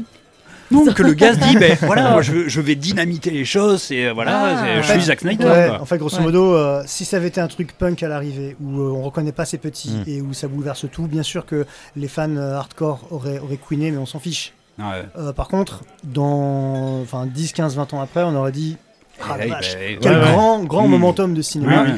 Et justement parce qu'on a ce truc très léché, sublime, mais, mais, mais pas que bien fait, qui est Ah non, vraiment tu- très profond, Ouais, ouais, que- qui joue sur la profondeur de champ Mm. Et qui joue en même temps sur le plan séquence, parce que c'est que des plans séquences qui s'enchaînent finalement. Ouais, ouais, mais Ouais. euh, C'est que de l'image à peine animé. C'est euh, ça. ouais. pour dire c'est pas de la bande dessinée, c'est du cinéma les gars, ouais. mais en même temps regardez, on a Mm. conscience de, c'est On méta. vient d'une vignette quand Voilà. même. Mm. Et cette, cette vignette, on va, on va, on va, on va, la- on va l'animer. C'est très intéressant de faire exploser les choses, mais à condition de les faire exploser de bout en bout. Et c'est pas ce qui se passe. C'est-à-dire qu'après, ça devient archi classique. C'est Hollywood Ah bah, après, dans ce qu'on ouais, a ouais, de plus euh, commun. En fait, je vais pas dire nul parce que moi je trouve pas ça nul. Je trouve ça Hmm. Commun. non. Donc je m'ennuie. J'ai tendance à m'endormir très Ouais, facilement ouais. Devant, de- devant, devant ce film. Et en général, je dois le regarder plusieurs fois pour le, pour le voir en entier. Je Mm. n'arrive pas à le voir ouais. en moins de deux fois. Ça ne m'est Ah, jamais arrivé. hein. putain. Oui, alors imagine la, la version de 3h30. Mais- hein, oui, oui. euh, Ah ouais. Mais, mais c'est super intéressant ce que tu racontes 35, 3h. 3h35, on se fait taper. euh, avec, avec ce film en fait qui arrive pas à exister en tant que tel, qui arrive pas à accéder à une forme d'autonomie, c'est-à-dire que la BD, bah, elle parle de la BD, etc. Et que le film là, bah, il essaye de faire, il fait la BD en fait, Oui, il parle pas mais, de cinéma. mais, le- ouais. mais le problème, il parle pas de cinéma. Mais non, Et, exactement. et- et Or, la BD là- ne parle que de BD. bah oui, c'est ça. et du médium et de son Exactement. histoire et de ses possibilités. Oui, mais, attendez, vous pouvez pas dem- demander la, la même, la même démarche qu'Alan Moore chez Snyder. Non. Ah, bah, si. Bah, Du coup, ça contredit la- l'argument de, de, de Non, Roland. non, moi je le demande. C'est euh, si, euh, si Snyder avait voulu faire Watchmen. Bonne soirée, merci. Non, mais non, mais si, si Snyder avait voulu faire Watchmen, il aurait dû faire Citizen Kane. Enfin, tu vois, tu vois ce Oui, que je veux dire oui, C'est oui, une démarche à la. Citizen Kane. Ça, je suis d'accord Mhm. avec toi à 100% là-dessus. Si c'est juste pour adapter l'écume, c'est-à-dire l'histoire au premier degré, bon, euh, voilà. Ouais, les- on, passe, on passe à côté du truc, on passe à côté du prétexte qui est presque aussi important que le, que- ouais, que le texte ouais, en fait. ouais. J'ai un exemple, Mm. c'est qu'on a un plan sur, euh, vous savez, on a ce, les- les- la première euh, page de Watchmen, euh, c'est un, c'est un zoom arrière sur Mhm. le, euh, le, le badge du ouais, le comédien. badge, le badge Mhm. ensanglanté du comédien. Et Zack Snyder, il nous fait un travelling, euh, enfin un zoom arrière hyper stylé au niveau du cinéma, euh, qui est cool en soi. Ouais, ouais, Oui, l'image elle est belle, mais en fait, elle n'a de sens. euh, ce, ce truc arrière là, il n'a de sens euh, chez Alan Moore que parce que dans la dernière page du premier chapitre, on a exactement Ouais. le même zoom Ah oui, arrière en Ouais, fait. ouais. Tandis que lui, il ne le refait pas. Donc en fait, Mm. on a juste l'impression d'avoir assisté à un plan stylé, Ouais. mais pour un plan Oui, stylé. mais voilà, oui, Voilà. Qui, qui ne répond à rien, qui n'est Voilà. qui n'est répondu par, par rien. Euh, Ouais, mm. ouais, donc c'est l'idée. En fait, moi, c'est c'est ça qui m'a un peu dérangé, c'est de faire des choses cool. Ouais, pour faire des choses cool. Mais Voilà. Après, oui, moi, pour moi, c'est ça. C'est Snyder, il, il adapte l'écume de- des histoires qu'il qu'il adapte, donc vraiment le, le premier degré, le premier truc, mais il voit pas, euh, enfin, ou des fois il le met de côté. Je pense qu'il n'est pas non plus complètement stupide. Des fois, il met de côté certaines choses, il les transforme, mais quand même, le plus souvent, il n'arrive pas à voir euh, quand même la, profondeur, quoi, des, euh, enfin, les structures plus profondes de ce qu'il adapte. Et du coup, bah oui, au premier degré, on se dit, bah, c'est Watchmen euh, case par case, donc euh, très bien. Il y a plein de, de critiques ouais. de cinéma qui disent ça, hein, qui disent, bah, c'est forcément une bonne adaptation, c'est euh, c'est case par case le, le même Mm. truc, quoi. Donc euh, l'histoire, c'est la même. Mais non, en fait, Ah il non, passe à côté surtout de avec- tout ce qui fait la, la, la beauté de ce Mhm. truc-là. Après, moi, tu vois, de l'avoir vu vraiment hier soir, euh, et à chaque fois que je le lançais, je voulais pas le regarder. Je sais pas pourquoi. je sais pas pourquoi, alors que tu vois, ça- tout le monde m'a dit c'est trop bien, il faut que tu le regardes ce film. Et euh, de mon point de vue, moi, il m'a plu. Mm. Ouais. De mon point de vue, il m'a plu. Bon, il m'a un peu rappelé bon, The Boys de la série, Mhm. euh, la saison 2. Oui, par le côté Dans un peu l'esprit, un peu euh, trash. mm. Parce que c'est extrêmement trash. Je sais pas si c'est aussi trash dans le- la BD. Bah, moi, je trouve que Euh, là, les mains coupées, met- les, les os Ouais. qui se broient. Ouais. Snyder met de Ouais, mais il n'y a rien de choquant dans la BD. Enfin, Voilà, la. BD n'est pas du tout bleu, sanguinolente ou quoi que ce soit. Non, elle, Euh, elle est choquante par euh, le, le résultat, c'est-à-dire, euh, par exemple, si on parle d'un infanticide, euh, Ouais. le, le mot infanticide, la notion d'infanticide est plus violente que ce que les images suggèrent. ouais, Parce qu'en plus, on, ne- on ne comprend les images qu'après coup. C'est-à-dire Ouais. sur le moment, tu vois des chiens en train de manger de la Mm. viande. Euh, non, Ah, même oui. pas un os. Enfin, oui, un os, un Un os. On un pied. Ah, oui, exactement, ouais. ouais. Mm. Et, et juste. Oui, un fémur, mais on ne sait pas. Enfin, Ah ouais, voilà, on, on, voit on juste sait pas. Ça, euh, ça pourrait être un os de n'importe quel ouais, animal. absolument. Et puis, euh, c'est progressivement, et ça, ça, ça, c'est le génie de Moore, par le silence de Rorschach, on va Mm. comprendre ce qui s'est passé, on va comprendre avec lui. Ou peut-être que c'est une interprétation. Moi, enfin, Non, quand non, même, non, quand euh, même, c'est clair que. ah bah, bon, clair. oui, Ah, ouais, il, y a, il retrouve le, le tissu. Non, non, mais c'est clair Enfin voilà, bon, bref. Il y a, on, on comprend, et c'est là que ça devient horrible. Mais ça devient jamais horrible graphiquement ou dans la démonstration. Ah ouais. C'est émotionnellement que c'est horrible. Mm. C'est là ouais. où Snyder met de lui. Alors, il y a, il y a un aspect euh, adaptation case par case, mais il y a aussi un peu les, les marottes de, de Snyder. Mais oui, euh, c'est ça qui est Voilà, intéressant. donc t'as déjà il y a une marotte qui, je trouve, euh, accentue cet aspect, cet aspect. euh, je reprends les cases de la BD, c'est ces ralentis Ouais. qui font que Ah. bah, tu tu t'arrêtes Ah. quasiment. Ouais, euh, mais un arrêt sur image un peu. Ouais. Alors pour le coup, c'est vrai que ce truc des ralentis, c'est un truc qui lui a été beaucoup reproché parce que euh, on a l'impression que si ces films se passaient à, à durée normale, bah, il ferait deux fois moins longtemps, tu vois. Mhm. Mais euh, j'ai trouvé que dans le cadre de Watchmen, vu qu'il y a tout ce truc sur le rapport au temps, j'ai trouvé que là pour le coup, ça Bah, pouvait ouais, mais- passer. et Voilà, moi, j'ai parti en mode télérama là. Bah non, je suis d'accord. Au début, j'ai eu peur quand tu vois deux fois la même scène où t'as le comédien qui se fait euh, Mm. valser à travers la vitre. Ouais. Ouais, ouais, ouais. Euh, au bout d'un quart d'heure, tu vois deux fois la scène en slow motion. Bon, Ouais, mais comme tu as ce Mais- truc sur le, la temporalité, sur le temps, j'ai trouvé que les ralentis vraiment Moi, étaient un peu moins gênants que dans ces autres films. mm. Je suis pas d'accord parce que justement, j'ai trouvé que les ralentis n'étaient pas exploités du point de vue du rapport au temps, mais uniquement Ouais, ouais, du point de vue graphique. C'est-à-dire, je te fais un Oui, oui. ralenti pour quasiment m'arrêter au moment où il y a une case de la BD. Oui, oui, c'est Oui, exactement oui, ça. Et c'est ça qui m'a dérangé parce qu'après l'usage des ralentis dans un- une adaptation de Watchmen, ça aurait pu être sursignifiant. Là, ça ne l'est Ouais. pas. C'est- C'est c'est du, c'est joli quoi. Oui, fait mais, de toute façon, enfin, le- si on peut trouver des qualités à Snyder, c'est du point de vue esthétique. Ah oui. Il essaie quand même de faire quelque chose qui est esthétiquement, euh, voilà. Après, Oui, on aime ou pas son style, mais toujours propre. mais et- oui. sa recherche, elle est, à mon avis, d'abord esthétique. Ouais, Et ouais. L'image est travaillée. ouais. Voilà. Le, le- le problème, c'est que bah, du coup, l'image n'est pas soutenue par justement euh, ce qu'il raconte. Quoi. Un propos, ouais, voilà. Voilà, il n'y a, pas de propos, il n'y a, pas quelque chose d'intéressant qui va justifier justement euh, le, le niveau esthétique de ce qu'il met. Quoi.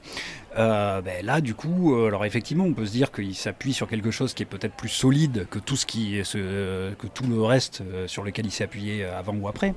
Mais, euh, mais non, il, ra- il rate la marche, quoi, justement, avec, ce truc-là, parce que en faisant des, choses que dans l'esprit de ressembler ou de un esprit esthétique, bah, il rate toute la démarche qui est une démarche un peu plus intellectuelle ou un peu plus symbolique ou euh, un propos euh, exactement. hein, et il manque un propos, une vision du monde euh, derrière ça. Quoi. Parce que même l'explosion de l'écran, on pourrait dire que c'est Twin Peaks, le film, avec Ouais, ouais. le Tomahawk qui est balancé dans Ouais, le... la première dans image. la première image. Ouais. où en fait on, on a un zoom pareil qui est fait vraiment euh, à fond sur, euh, sur la- neige à l'écran. on a un zoom arrière, même je crois que c'est un travelling arrière, Mm. Et on, on finit par quitter, la, par quitter cette- cette- cet écran de télé sur lequel il y avait le générique, et bim, il y a un Tomahawk. Mais là, Ouais, ça avait vraiment du sens, c'est-à-dire oui, grosso modo, euh, on passait de la série télé au film. voilà, euh, et il se, vend- cinéma. il se vengeait de ce qu'il avait, de son expérience Absolument, ratée ah ouais. à la télévision, mais il se vengeait pas avec n'importe quoi. Il balançait pas une bouteille Ah ouais. de bière ou une grenade. Il balançait une, un- une hache indienne. C'est-à-dire d'un seul coup, c'était le retour à un archaïsme et à quelque chose qui était de l'ordre de, euh, ben, de, de- de- la spiritualité et de l'ésotérisme euh, américain, mais de, de- des origines du, du du déjà natif, une quoi. thématique de, de Twin Peaks, euh, avec euh, les Indiens, la. Disparition du peuple indien Absolument. et, tout ce qui se passe avec les Donc c'était. c'est- Faisons, euh, parlons de Twin Peaks. Allez. Le podcast. Et voilà, tout ça, ça avait vraiment du sens. Tandis que là, on a l'impression que ce sont des, euh, des blagues potages. Des regardez, moi aussi, je vais le faire. Ouais. Mais derrière, il n'y a rien. Et même s'il y avait un côté punk, mais alors vraiment le punk de caniveau, c'est-à-dire euh, Sid Vicious plutôt que John Lydon, quoi, vous voyez, enfin que Johnny Rotten Ah ouais. euh, dans les Sex Pistols. Ça vous parle C'est- moi, non. Bon, non, on- on- euh, grosso modo, le, le- le punk qui est juste dans l'attitude et puis le punk Oui. qui est dans, euh, dans le fond aussi. Et, Ouais. euh, et qui sait que l'attitude et le fond doivent être la même chose en fait. Et que là, en l'occurrence, bon.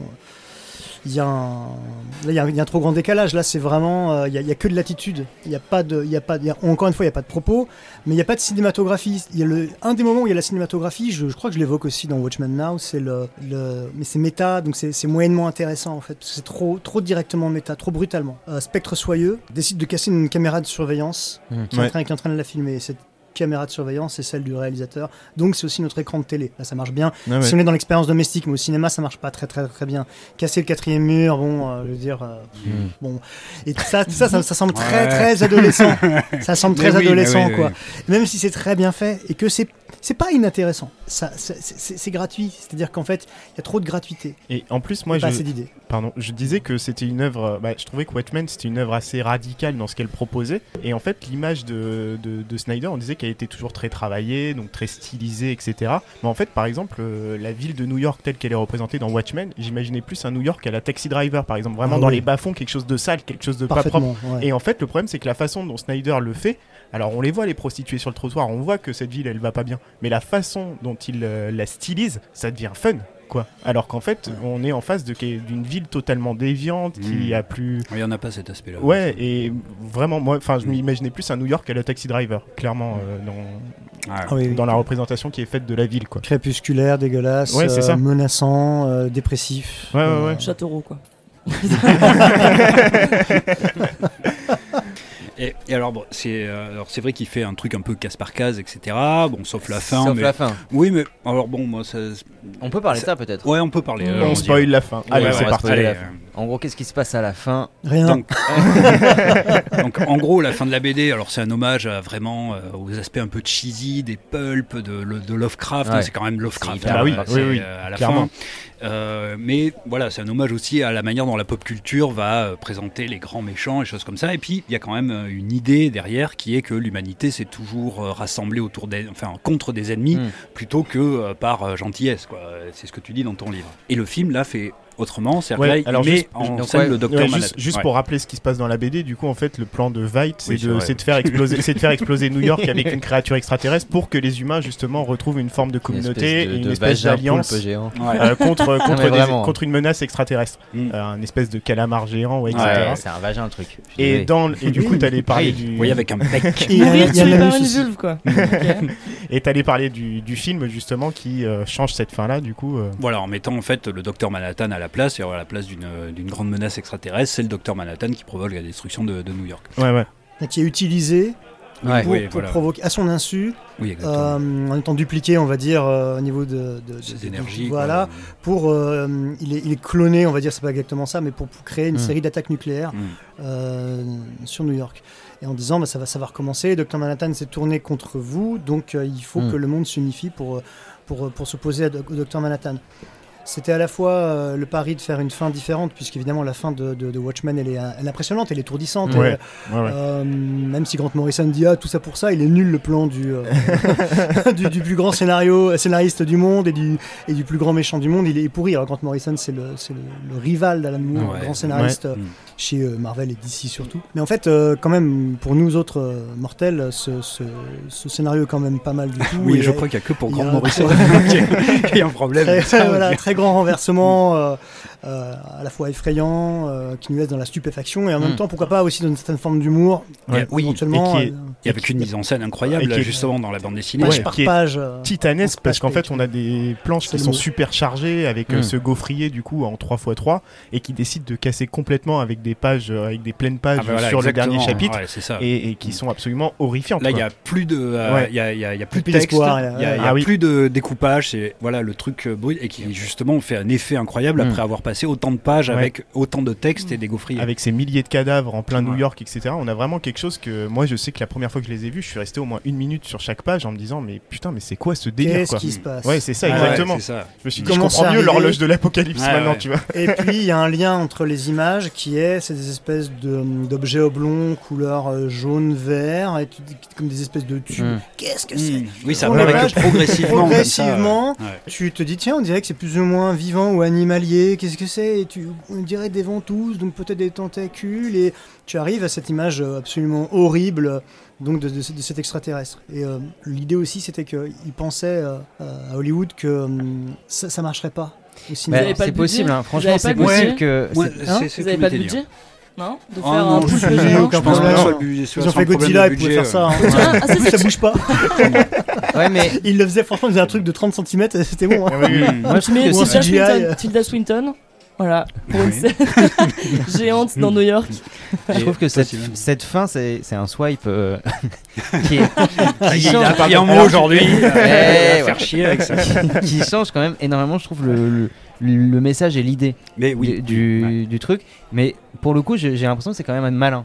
Parce qu'en effet, est-ce que ce truc-là à l'écran, ça aurait pas été juste un peu dégueulasse Ouais, ouais, moi ça m'a pas choqué Est-ce qu'on aurait euh, compris qu'il vraiment qu'il ça. L'idée derrière, parce que euh, je sais pas, je, je pense que c'est- c'était une solution assez maligne, mais qui du coup change assez Ouais, radicalement. Voilà, c'est ça. C'est-à-dire que dans l'idée, enfin, dans le, les- toujours pareil, dans l'écume, c'est Mm. plutôt malin parce qu'effectivement, euh, aller foutre un- une pieuvre géante Ouais. qui avait rien à voir avec l'histoire, euh, bon, Ah, c'est- ça, t'es sûr que sur le long terme, ça allait être dégueulasse. Déjà, quand tu regardes le docteur Manhattan, Ouais, il est pas terrible hein, aujourd'hui. c'est ça vieillit ça, vieillit, ça vieillit. Mais le poulpe géant, je pense que ça aurait très mal vieilli. Donc c'est Ah, la- la- la pas mal d'avoir fait ça. La série l'a repris et elle a Ouais, oui. repris. Moi, je, je suis pas un fan de la série. Elle l'a repris de manière hyper réussie selon Oui. moi, Ouais, ouais, Ouais, graphiquement bien. et justement. J'étais étonné. hein, la de- Lindelof et euh, je sais pas quel réalisateur ou réalisatrice euh, s'est, euh, a pris en charge cet épisode, mais l'apparition, le régime d'apparition de l'ex- de l'extraterrestre est super intéressant parce que là, au lieu de le faire case par case, donc plan par plan, Mm.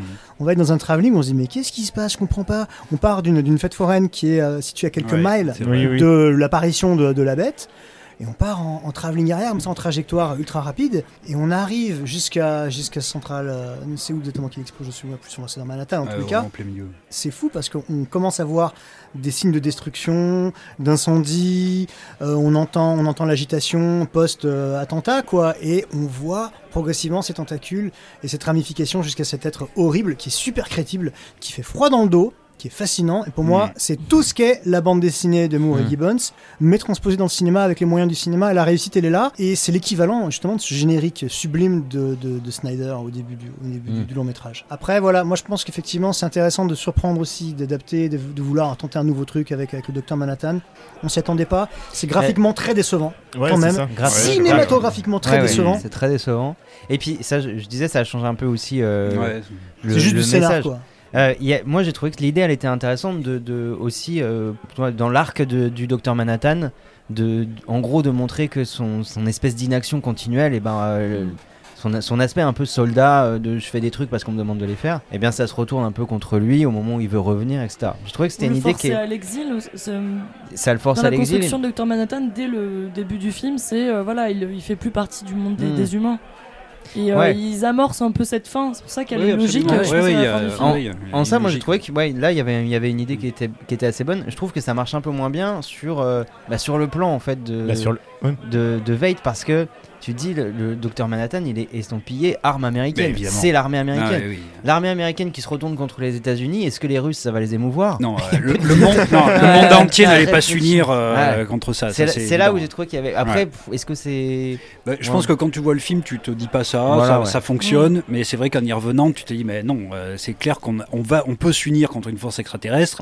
Si demain les, Les- les Russes font exploser un truc, tu vois, le monde entier ne va pas dire allez, on arrête les, les conneries, les gars, les nations, les frontières. euh, Il y a ça, et il y a un autre aspect, je trouve, qui, qui change la donne, c'est que cette créature euh, extraterrestre, elle est créée aussi par, euh, par la volonté artistique. Il y a quelque chose d'artistique dans la chose, alors que là, le docteur Manhattan, c'est purement la science. Ouais.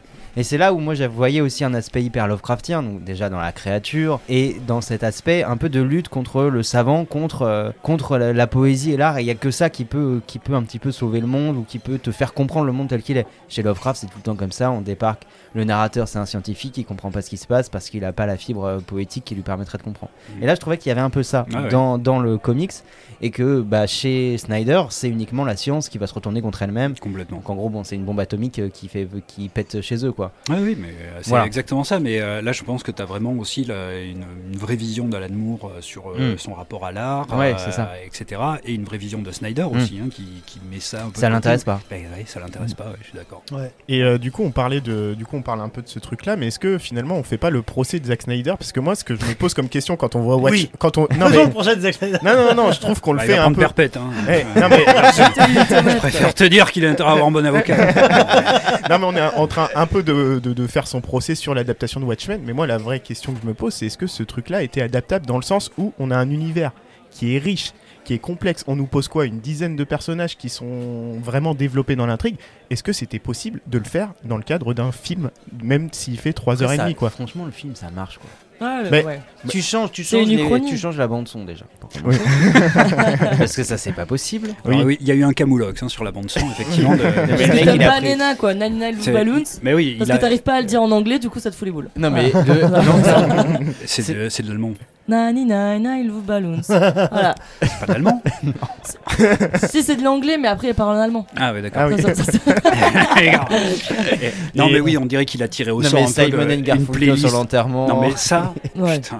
Alléluia Ça sur la scène de sexe. moi, je Ouais. ne peux pas comprendre. C'est euh, le Sound of Silence là sur le euh, sur l'enterrement et Alléluia sur la scène de sexe. Donc Voilà, Mais- ça, on est d'accord. En fait, l'idée, c'est qu'il a pris des chansons qui, dans l'ensemble, sont plutôt excellentes, voire exceptionnelles et emblématiques. On est d'accord. Exactement, oui, ils sont emblématiques de cette époque. Mais il a tout fait comme ça, c'est-à-dire Ouais. The Sound of Silence, c'est même plus emblém- emblématique de l'époque, Ah bah oui. c'est emblématique de tout. C'est-à-dire que c'est objectivement la version électrique, surtout, c'est celle-là qui est, c'est celle de- du lauréat hein, qu'on entend, hein, pas la version d'origine, l'acoustique. C'est, euh, c'est une- objectivement, poétiquement, politiquement, en termes d'harmonie, en termes de son, c'est une des plus grandes chansons du Ouais. XXe siècle. On peut, on peut difficilement dire ah je déteste, sauf si on a eu un traumatisme euh, Oui. en- enfantin lié à cette chanson. On a vu Ouais, nos, nos parents s'entretuer en écoutant un album de Simon Garfunkel. Mais sinon, c'est- très important. Ça résonne énormément avec, euh, avec la culture populaire. Oui, mais- mais, oui, mais ça. oui, ça- mais justement, il, il le met- Justement, euh, ça. il le met, que- c'est il est comme si on l'utilise dans une pub. on quoi. est totalement d'accord. Et c'est un publicitaire à la base. Ouais, mais Bah, c'est pas étonnant. Non mais voilà, on a vraiment effectivement, c'est comme si je disais ah tiens ouais, j'aime bien les Stones, euh, ils ont utilisé quoi là pour pour le téléphone là? Bah je crois que c'était euh, She- euh, She's Like a Rainbow. Ah bah super, on va la mettre, ouais, ça sonne bien. Et c'est ça qui s'est passé. Et ça c'est gravissime, c'est un assassinat. C'est-à-dire une scène qui peut être très émouvante. Mm. Vous parlez de- de- des obsèques. Mm. Du, du- du comédien. Hmm. Euh, plus une chanson euh, très très investie émotionnellement qui est The Sound of Silence, les deux ensemble, Mais ça n'a rien à pourquoi, voir.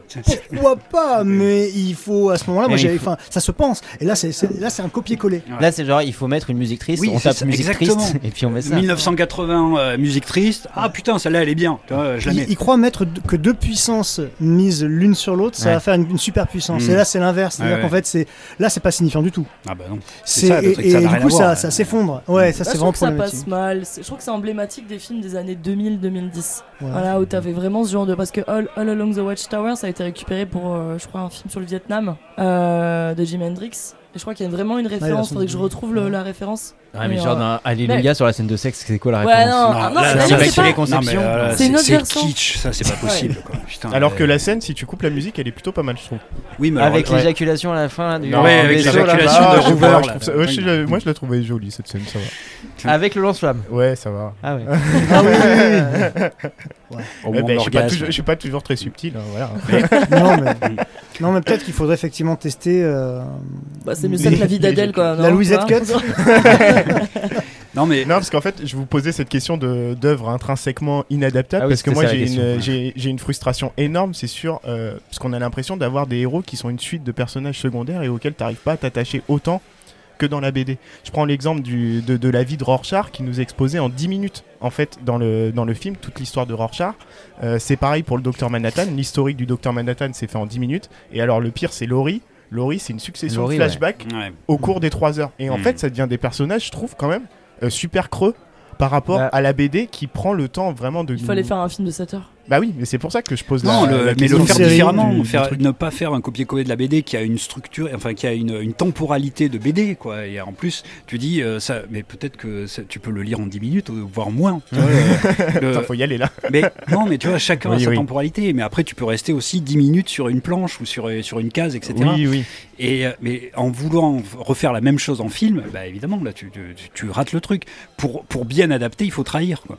Il faut Oui. trahir pour arriver Oui, aux oui, mêmes oui. sensations sans avoir exactement la même chose. Parce Ouais, que ouais. si tu fais exactement la même chose, t'as pas les mêmes sensations. Bah, C'était ce que je pensais, moi. C'est que je pense que vraiment, il aurait dû soit mettre une focale particulière sur certains personnages et les travailler et dire bon, bah tant pis, je renonce à certains des personnages de, de Moore. Ou, euh, mais, mais là, en fait, ouais, c'est vrai que t'as le sentiment de voir un espèce de grand résumé de la BD, mais pas retravaillé. Et c'est vrai que du coup, ça peut plaire aux fans des comics en disant bah oui, c'est vrai, c'est Ça- exactement la même chose Ouais. en plus rapide. Quand on va plus vite, donc c'est bien. Mais, Mais après, mais ouais. ça marche aussi sur les gens qui connaissent pas le comics. Oui, oui. Mm, mm. Mm. Louise, tu disais tu connais pas le comics, t'as as apprécié le film parce que bah, il te redonne l'histoire telle que C'est gros, telle qu'elle est. ça Tac, tac, tac, hyper efficace. faut- Ouais, mais- faut- en fait, faut Mm. voir aussi le projet. Quel est le projet derrière Est-ce Oui, que oui. le projet c'est de, de, de faire une. Enfin, qu'est-ce que ça veut dire faire une adaptation en fait? C'est Oui, ça oui. la question. Non, mais je suis- en soi, je suis d'accord avec vous. Mais si son projet c'était aussi d'a- d'apporter quelque chose, une histoire emblématique auprès de gens qui, qui n'iraient pas lire le comics, Mm. et bah peut-être qu'il a réussi. Mais oui, mais du coup, pour moi, tous les personnages euh, deviennent creux. Je dis pas que le Ah oui, film, je oui. dis pas que le film est pas intéressant. Enfin, je dis pas que le film c'est une purge absolue. hein. Franchement, on peut prendre du plaisir devant le film. Mais le personnage de Rorschach, moi, par exemple, l'histoire de Rorschach, elle m'a marqué. euh, mais elle m'a marqué jusque dans mes tripes, tu vois, vraiment. Dans la BD, ouais. oui, dans, dans la Sur- BD, ouais, dans la sur- BD. Tandis sur- que dans, dans, dans le film là, c'est exposé en 10 minutes. On dit ah oui, il a pas eu, il a pas vu, il a pas eu une vie facile, le Oui, garçon, oui. et puis Mm. on s'arrête là, quoi. Tu Sur Rorschach d'ailleurs, il y a, y peut-être un biais Snyder. J'ai l'impression qu'il est quand même beaucoup moins antipathique dans le film que dans la, que dans la BD. Alors ça, on pourrait s'arrêter là-dessus. C'est-à-dire que effectivement, Snyder, il fait quasiment du casse par case, bon, sauf la fin, mais presque du casse par Ouais. case. Et justement, le truc, les trucs les plus intéressants, c'est dans ce presque. Qu'est-ce qui change, qu'est-ce qui rajoute, qu'est-ce qui modifie un petit peu et qui fait qu'en fait, euh, on voit euh, où est l'auteur Ouais, derrière. ouais, l'auteur, c'est-à-dire que les fascistes, ils sont, euh, ils sont un peu présentés de manière un peu plus soft. et puis l'histoire de Laurie, on s'en bat les couilles. Voilà, Voilà. je suis pas, Enfin, je, ouais. je- je suis pas d'accord sur le côté des fascistes parce que je disais que les scènes avec Nixon, euh, il est vraiment caricaturé, mais à mort, et il va, il va surligner le- la caricature de Nixon quand même. hein, Ouais, Snyder. enfin, après, euh, oui, bah, certains fascistes en tout cas. Oui. Alors, Genre je- crois voilà, qu'il en est à son oui. cinquième mandat en plus, je crois. troisième, ouais. Ah, même dans le film Je crois Ah, qu'il dit cinquième. Ouais, Ah, je sais plus ce qu'il sais Sur le raconte. film, euh. c'est 3 et dans la Ouais, BD, oui, j'ai mis 5, non? Ah, Ah, bah je peut-être crois que l'inverse. ah, c'est peut-être l'inverse. Mais oui, moi je suis d'accord. Déjà, Laurie passe un petit peu plus trois. à la trappe. euh, oui, c'est 3. Dans la BD, c'est 3. Laurie passe un petit peu plus à la trappe, effectivement. Complètement. Mais effectivement, il y a aussi le personnage de Rorschach qui n'est pas Mais exactement présenté pareil. Est-ce que toi, tu as, vu euh, des petites différences comme ça ou, Et euh, qui t'ont gêné, qui tu dis merde. euh, Enfin, des Ou pas. voilà, tu sais, le truc, Ou tiens, pas, ça c'est. Snyder qui. Ou, euh, ou alors non. euh, Moi, je, je trouve qu'en fait, le seul personnage qui, qui est vraiment euh, bien respecté dans, mon- dans mon expérience de, de- de- de spectateur, hein, c'est euh, le hibou. J'ai l'impression ah ouais. que le hibou, qui est très bien choisi d'ailleurs, hein, physiquement c'est Mm. parfait, euh, euh, je trouvais que on avait vraiment accès à, à, cette, à cette hypothèse qui est celle par exemple de Franck Biancarelli. Franck Biancarelli, BDaste français, très très très grand talent, qui a fait la couverture du livre Watchmen Now. Et euh, Franck, pour lui, le personnage préf- son personnage préféré, c'est euh, clairement euh, le hibou. Et il dit, enfin, il dit pas que c'est son personnage préféré, il dit que c'est le personnage principal. Évidemment, chacun va dire, bah non, c'est Rorschach. Bah Mais non, bah- c'est Manhattan. Bon, mais j'ai l'impression que Snyder, il a un peu fait ça. Il a un peu suivi ce truc et il l'a réussi du point de vue du hibou. Mais les autres passent complètement à la trappe et sont complètement Ouais. sont vidés de beaucoup de leur substance. Chez Rorschach, on n'a pas accès effectivement à sa, à sa souffrance, on s'en fiche un peu. C'est un personnage très annexe, très, très latéral. Euh, Laurie, on s'en fout. Ouais, complètement. Ouais, totalement. Euh, Laurie, elle est sa, sacrifiée. sa- sa mère, euh, bon, c'est pas pareil, c'est très. Bah, en fait, ah, elle n'existe que par le viol du comédien. euh, ouais. Et à, la, et à la fin, bien sûr, on la revoit, mais, Ouais, mais toujours, toujours dans ce même cadre. et c'est pas, très très caricatural. Alors qu'en plus, c'est une super actrice. Bah, et, et on dirait en fait que euh, Snyder a la vision de Rorschach. Quoi. Rorschach, il dit que c'est une Bah. vieille pute qui, euh, qui est dans son Ah ouais, mouroir en. Californie. Et il la filme, euh, voilà, il la filme que comme ça. Oui, il ne la montre que comme ça. Les personnages féminins, ils sont pas très bien traités de toute façon dans, dans Watchmen. Euh, oui, Enfin, dans le film Watchmen, en tout cas, je trouve. Mm. C'est Ouais, ouais. peut-être parce que c'est Snyder qui filme. Ah, tu crois et, le, et le comédien, pareil, en fait, le comédien, euh, l'acteur est bien choisi. L'acteur est très bien Ouais, choisi, il est bien. ouais. Ouais. Il est très C'est c'est bien. Negan C'est le mec qui joue Negan dans Ah, peut-être. Maintenant que tu le dis, Ah oui, oui, c'est c'est le- flash. C'est. Mm. Et en fait, euh, je trouve que il y a pareil, il y a très très peu d'affect, c'est- tout est tout est très très superficiel. Et quant au personnage de Zimandias, n'en parlons pas. Ah ouais, non, là, Ah oui, oui, il y a une grosse ça- erreur de casting. là, C'est un problème de casting physiquement, Ouais. bon pourquoi pas, mais c'est- le personnage a l'air ridicule et c'est vrai que ça, Ouais, ça marche pas. aspect, euh, Ça fait penser aux adaptations ratées euh, de la fin des années 80 où on- une fois qu'on avait essayé les costumes, on avait dit bon on va pas produire euh, Hmm. ce- tel Ouais. film tout de suite quoi. Mm. Et euh, donc d'une manière générale, ça tombe un peu euh, un peu à l'eau alors que encore une fois, euh, Lindelof il s'en est très très bien tiré avec des costumes qui sont à la fois réalistes, banals et en même temps qui ont quelque chose d'un peu surnaturel. Et euh, Oui, oui. je trouve que ça, ça fonctionne Ben vraiment oui. très bien. Moi, Comme je- quoi c'est possible, hein, à 10 ans d'écart, hein, Hmm. seulement, Ouais, ouais. avec des Ouais, moyens qui ont toujours existé. Je veux dire, on n'est pas sur quelque chose d'extraordinaire. Mm. Mais moi, je trouve que la série a beaucoup mieux saisi euh, l'essence hein, de Watchmen oui. que le film. euh. Oh bah, elle l'a saisi. et, euh, là, en l'occurrence, voilà, il, il essaie de se démarquer parce qu'il va raconter autre chose, justement. Ouais. Mais il va dire, on va quand même se raccrocher à l'esprit Je- euh, voilà. qu'il Je trouve qu'il a l'essence, par contre, il n'a pas la qualité quand même de, de construction du Ouais, scénario euh, Mais- que, que peut avoir Watchmen. hein, Mais- c'est que- très très loin, très très Ouais, loin. Pour ouais. moi, c'est raté. Mais bon, Ouais, ouais, je suis Mais ce que j'aime bien, c'est que ça, ça, ça tente des trucs. Tu vois, par exemple, Mm. le, le personnage d'Adrian Veidt dans la, dans la série, bah, il va être caricaturé et on va assumer ce parti pris-là. On, Ouais. va, on va faire quelque Chose de différent. Et d'ailleurs, je trouve que Jeremy Irons, il est très juste dans sa façon de jouer ce Veidt-là. Après, on peut ne pas aimer parce qu'on dit non, mais c'est pas l'Ozymandias de la BD. Mais euh, le fait de s'en moquer de dire, le, et prendre le parti pris de dire bon, ce personnage-là, on le transforme, Ouais, on va ouais. faire autre chose avec, Mm. je trouve ça super intéressant Mais en fait. Il y a des moments en fait où Snyder, tu demandes dans quelle mesure il est pas en train de se moquer. Alors comme on le connaît un peu et que on sait que non, mais Non, il s'en moque pas. Non, non, non. Ah non, pense mais il y a des Ah trucs oui. genre tu vois, mais même euh, f- je sais pas dans, dans tous les trucs, il y a des moments où t'as l'impression que c'est comique alors que non. Oui, oui, Oui, quand, il est en train de faire son placement produit, là, c'est ça? Non, Euh, tout Dans le film. Ouais, le placement produit peut-être c'est de, c'est Si l'acteur, mais- je trouve vraiment bon, quoi. Parce que tu Ah vois ouais. vraiment espèce de mania euh, qui assume totalement sa réussite sociale en, en revendant son image. Adrian on rejoint Veidt. The Boys, Adrian en fait. Veidt, hein, euh, ouais. Ouais, ouais. Et euh, non, il y a la scène où c'est clairement dit, quoi. Ce Oui, oui, un oui, mais c'est le, l'acteur. Enfin, quand tu vois Adrian Veil dans la dans la BD, il dégage Mm. pas du tout la même chose. quoi. Ouais. Et du coup, bah, le personnage en lui-même est très différent. Mais euh, moi, après, je trouve que Snyder, il, euh, il porte un regard assez un regard assez tendre sur le comédien et sur Rorschach. Oui. Quand je dis regard assez tendre, ça veut dire je pense comme eux. Ah oui, oui, pour- d'accord, oui, oui. pour Snyder, sûr. Ouais. alors que mais c'est là où c'est quand même cool, je trouve, c'est que Moore c'est l'inverse de Rorschach. Mm. Et pourtant, il en fait un personnage complexe dont on sent le justement. Il en fait pas une caricature. On éprouve énormément d'empathie. pour. Exactement. Oui, Pour tous, alors-. Alors Ouais, qu'il pense pour exactement l'inverse politiquement de Rorschach. Ouais. Et ça, alors là, pour moi, c'est quand même une grande marque d'auteur, Mais parce c'est que de pas caricaturer quelque chose qui est l'inverse de toi politiquement. Parce que justement, en termes d'émotion, Rorschach il est surchargé. Tu vois tous ces conflits émotionnels. Mm. Tu vois que c'est vraiment un type qui, a- qui arrive pas à gérer ses émotions. Et, et du coup, il y a une empathie qui s'installe t'as presque envie de l'aider. Puis fait, on, le suit aussi, c'est, on suit sa narration aussi hein, dans, dans la bande dessinée. Voilà, c'est ça. euh, ça. Ça rapproche. Tu es proche de lui tout en ayant toujours une distance. Ouais. C'est ça, et t'es toujours dans cet entre-deux que Mm. je vais trouver hyper maîtrisé dans, dans, dans le comics. Chez Snyder, c'est juste un personnage classe. qui, est un, je- qui- qui est un peu. Qui est, qui est un peu. Voilà. Et oui, mais je Mais trouve qu'il y a une esthétisation de, de la violence, et en particulier dans la manière dont Mm. bouge euh, Rorschach, etc. Où voilà, dans la BD, il, est- il est- il est pas du tout euh, Mm. C'est un mis en gros- valeur du un tout. gros Alors, il a, il a, il, il fait Oui, pas non, le mais ninja, c'est- quoi. il fait pareil, Oui. mais euh, c'est pas du tout mis en valeur, c'est pas esthétisé. Alors que chaque mouvement chez Snyder, ouais, ouais. je repense à l'arrestation Mais- par la police, tu vois, quand il craque les allumettes, tout- machin, Ouais, tout est mais- au ralenti. mais-. Et euh, Et ce, ce truc-là, on peut le, on peut le, le généraliser à l'ensemble des super-héros de la BD Watchmen, parce qu'en fait, les scènes d'action, pour Mm. le peu de scènes d'action qui est dans Watchmen, ouais. elles sont très peu stylisées et très peu glorifiées, là où en fait Snyder va justement euh, mettre du, du fun et Bah, la met, il met ces glorification trucs euh, habituels là-dedans. glorification de la violence. Mais oui, c'est ça. C'est dans le côté dire presque la même chose, c'est notamment quand il y a Laurie et Dan qui sont attaqués euh, dans Oui, bah alors ruelle, là, oui. Ah ouais, ouais. où ils Euh, finissent. Alors Dan, il est, il est, il est un peu grassouillé, il en peut plus. euh, il fi- voilà, ils ont donné quelques coups de poing, mais euh, ils sont, euh, ils sont pas bien, quoi. Ils sont essoufflés, etc. Il est pas très ventripotent l'acteur. hein. Eh ben oui, alors que déjà dans le film il est pas du tout ventripotent et que ben, l'attaque euh, qui, qui se fait, ben, euh, c'est plutôt une attaque de super-héros euh, normaux, quoi, tu vois, qui, euh, qui font des, grands coups, etc.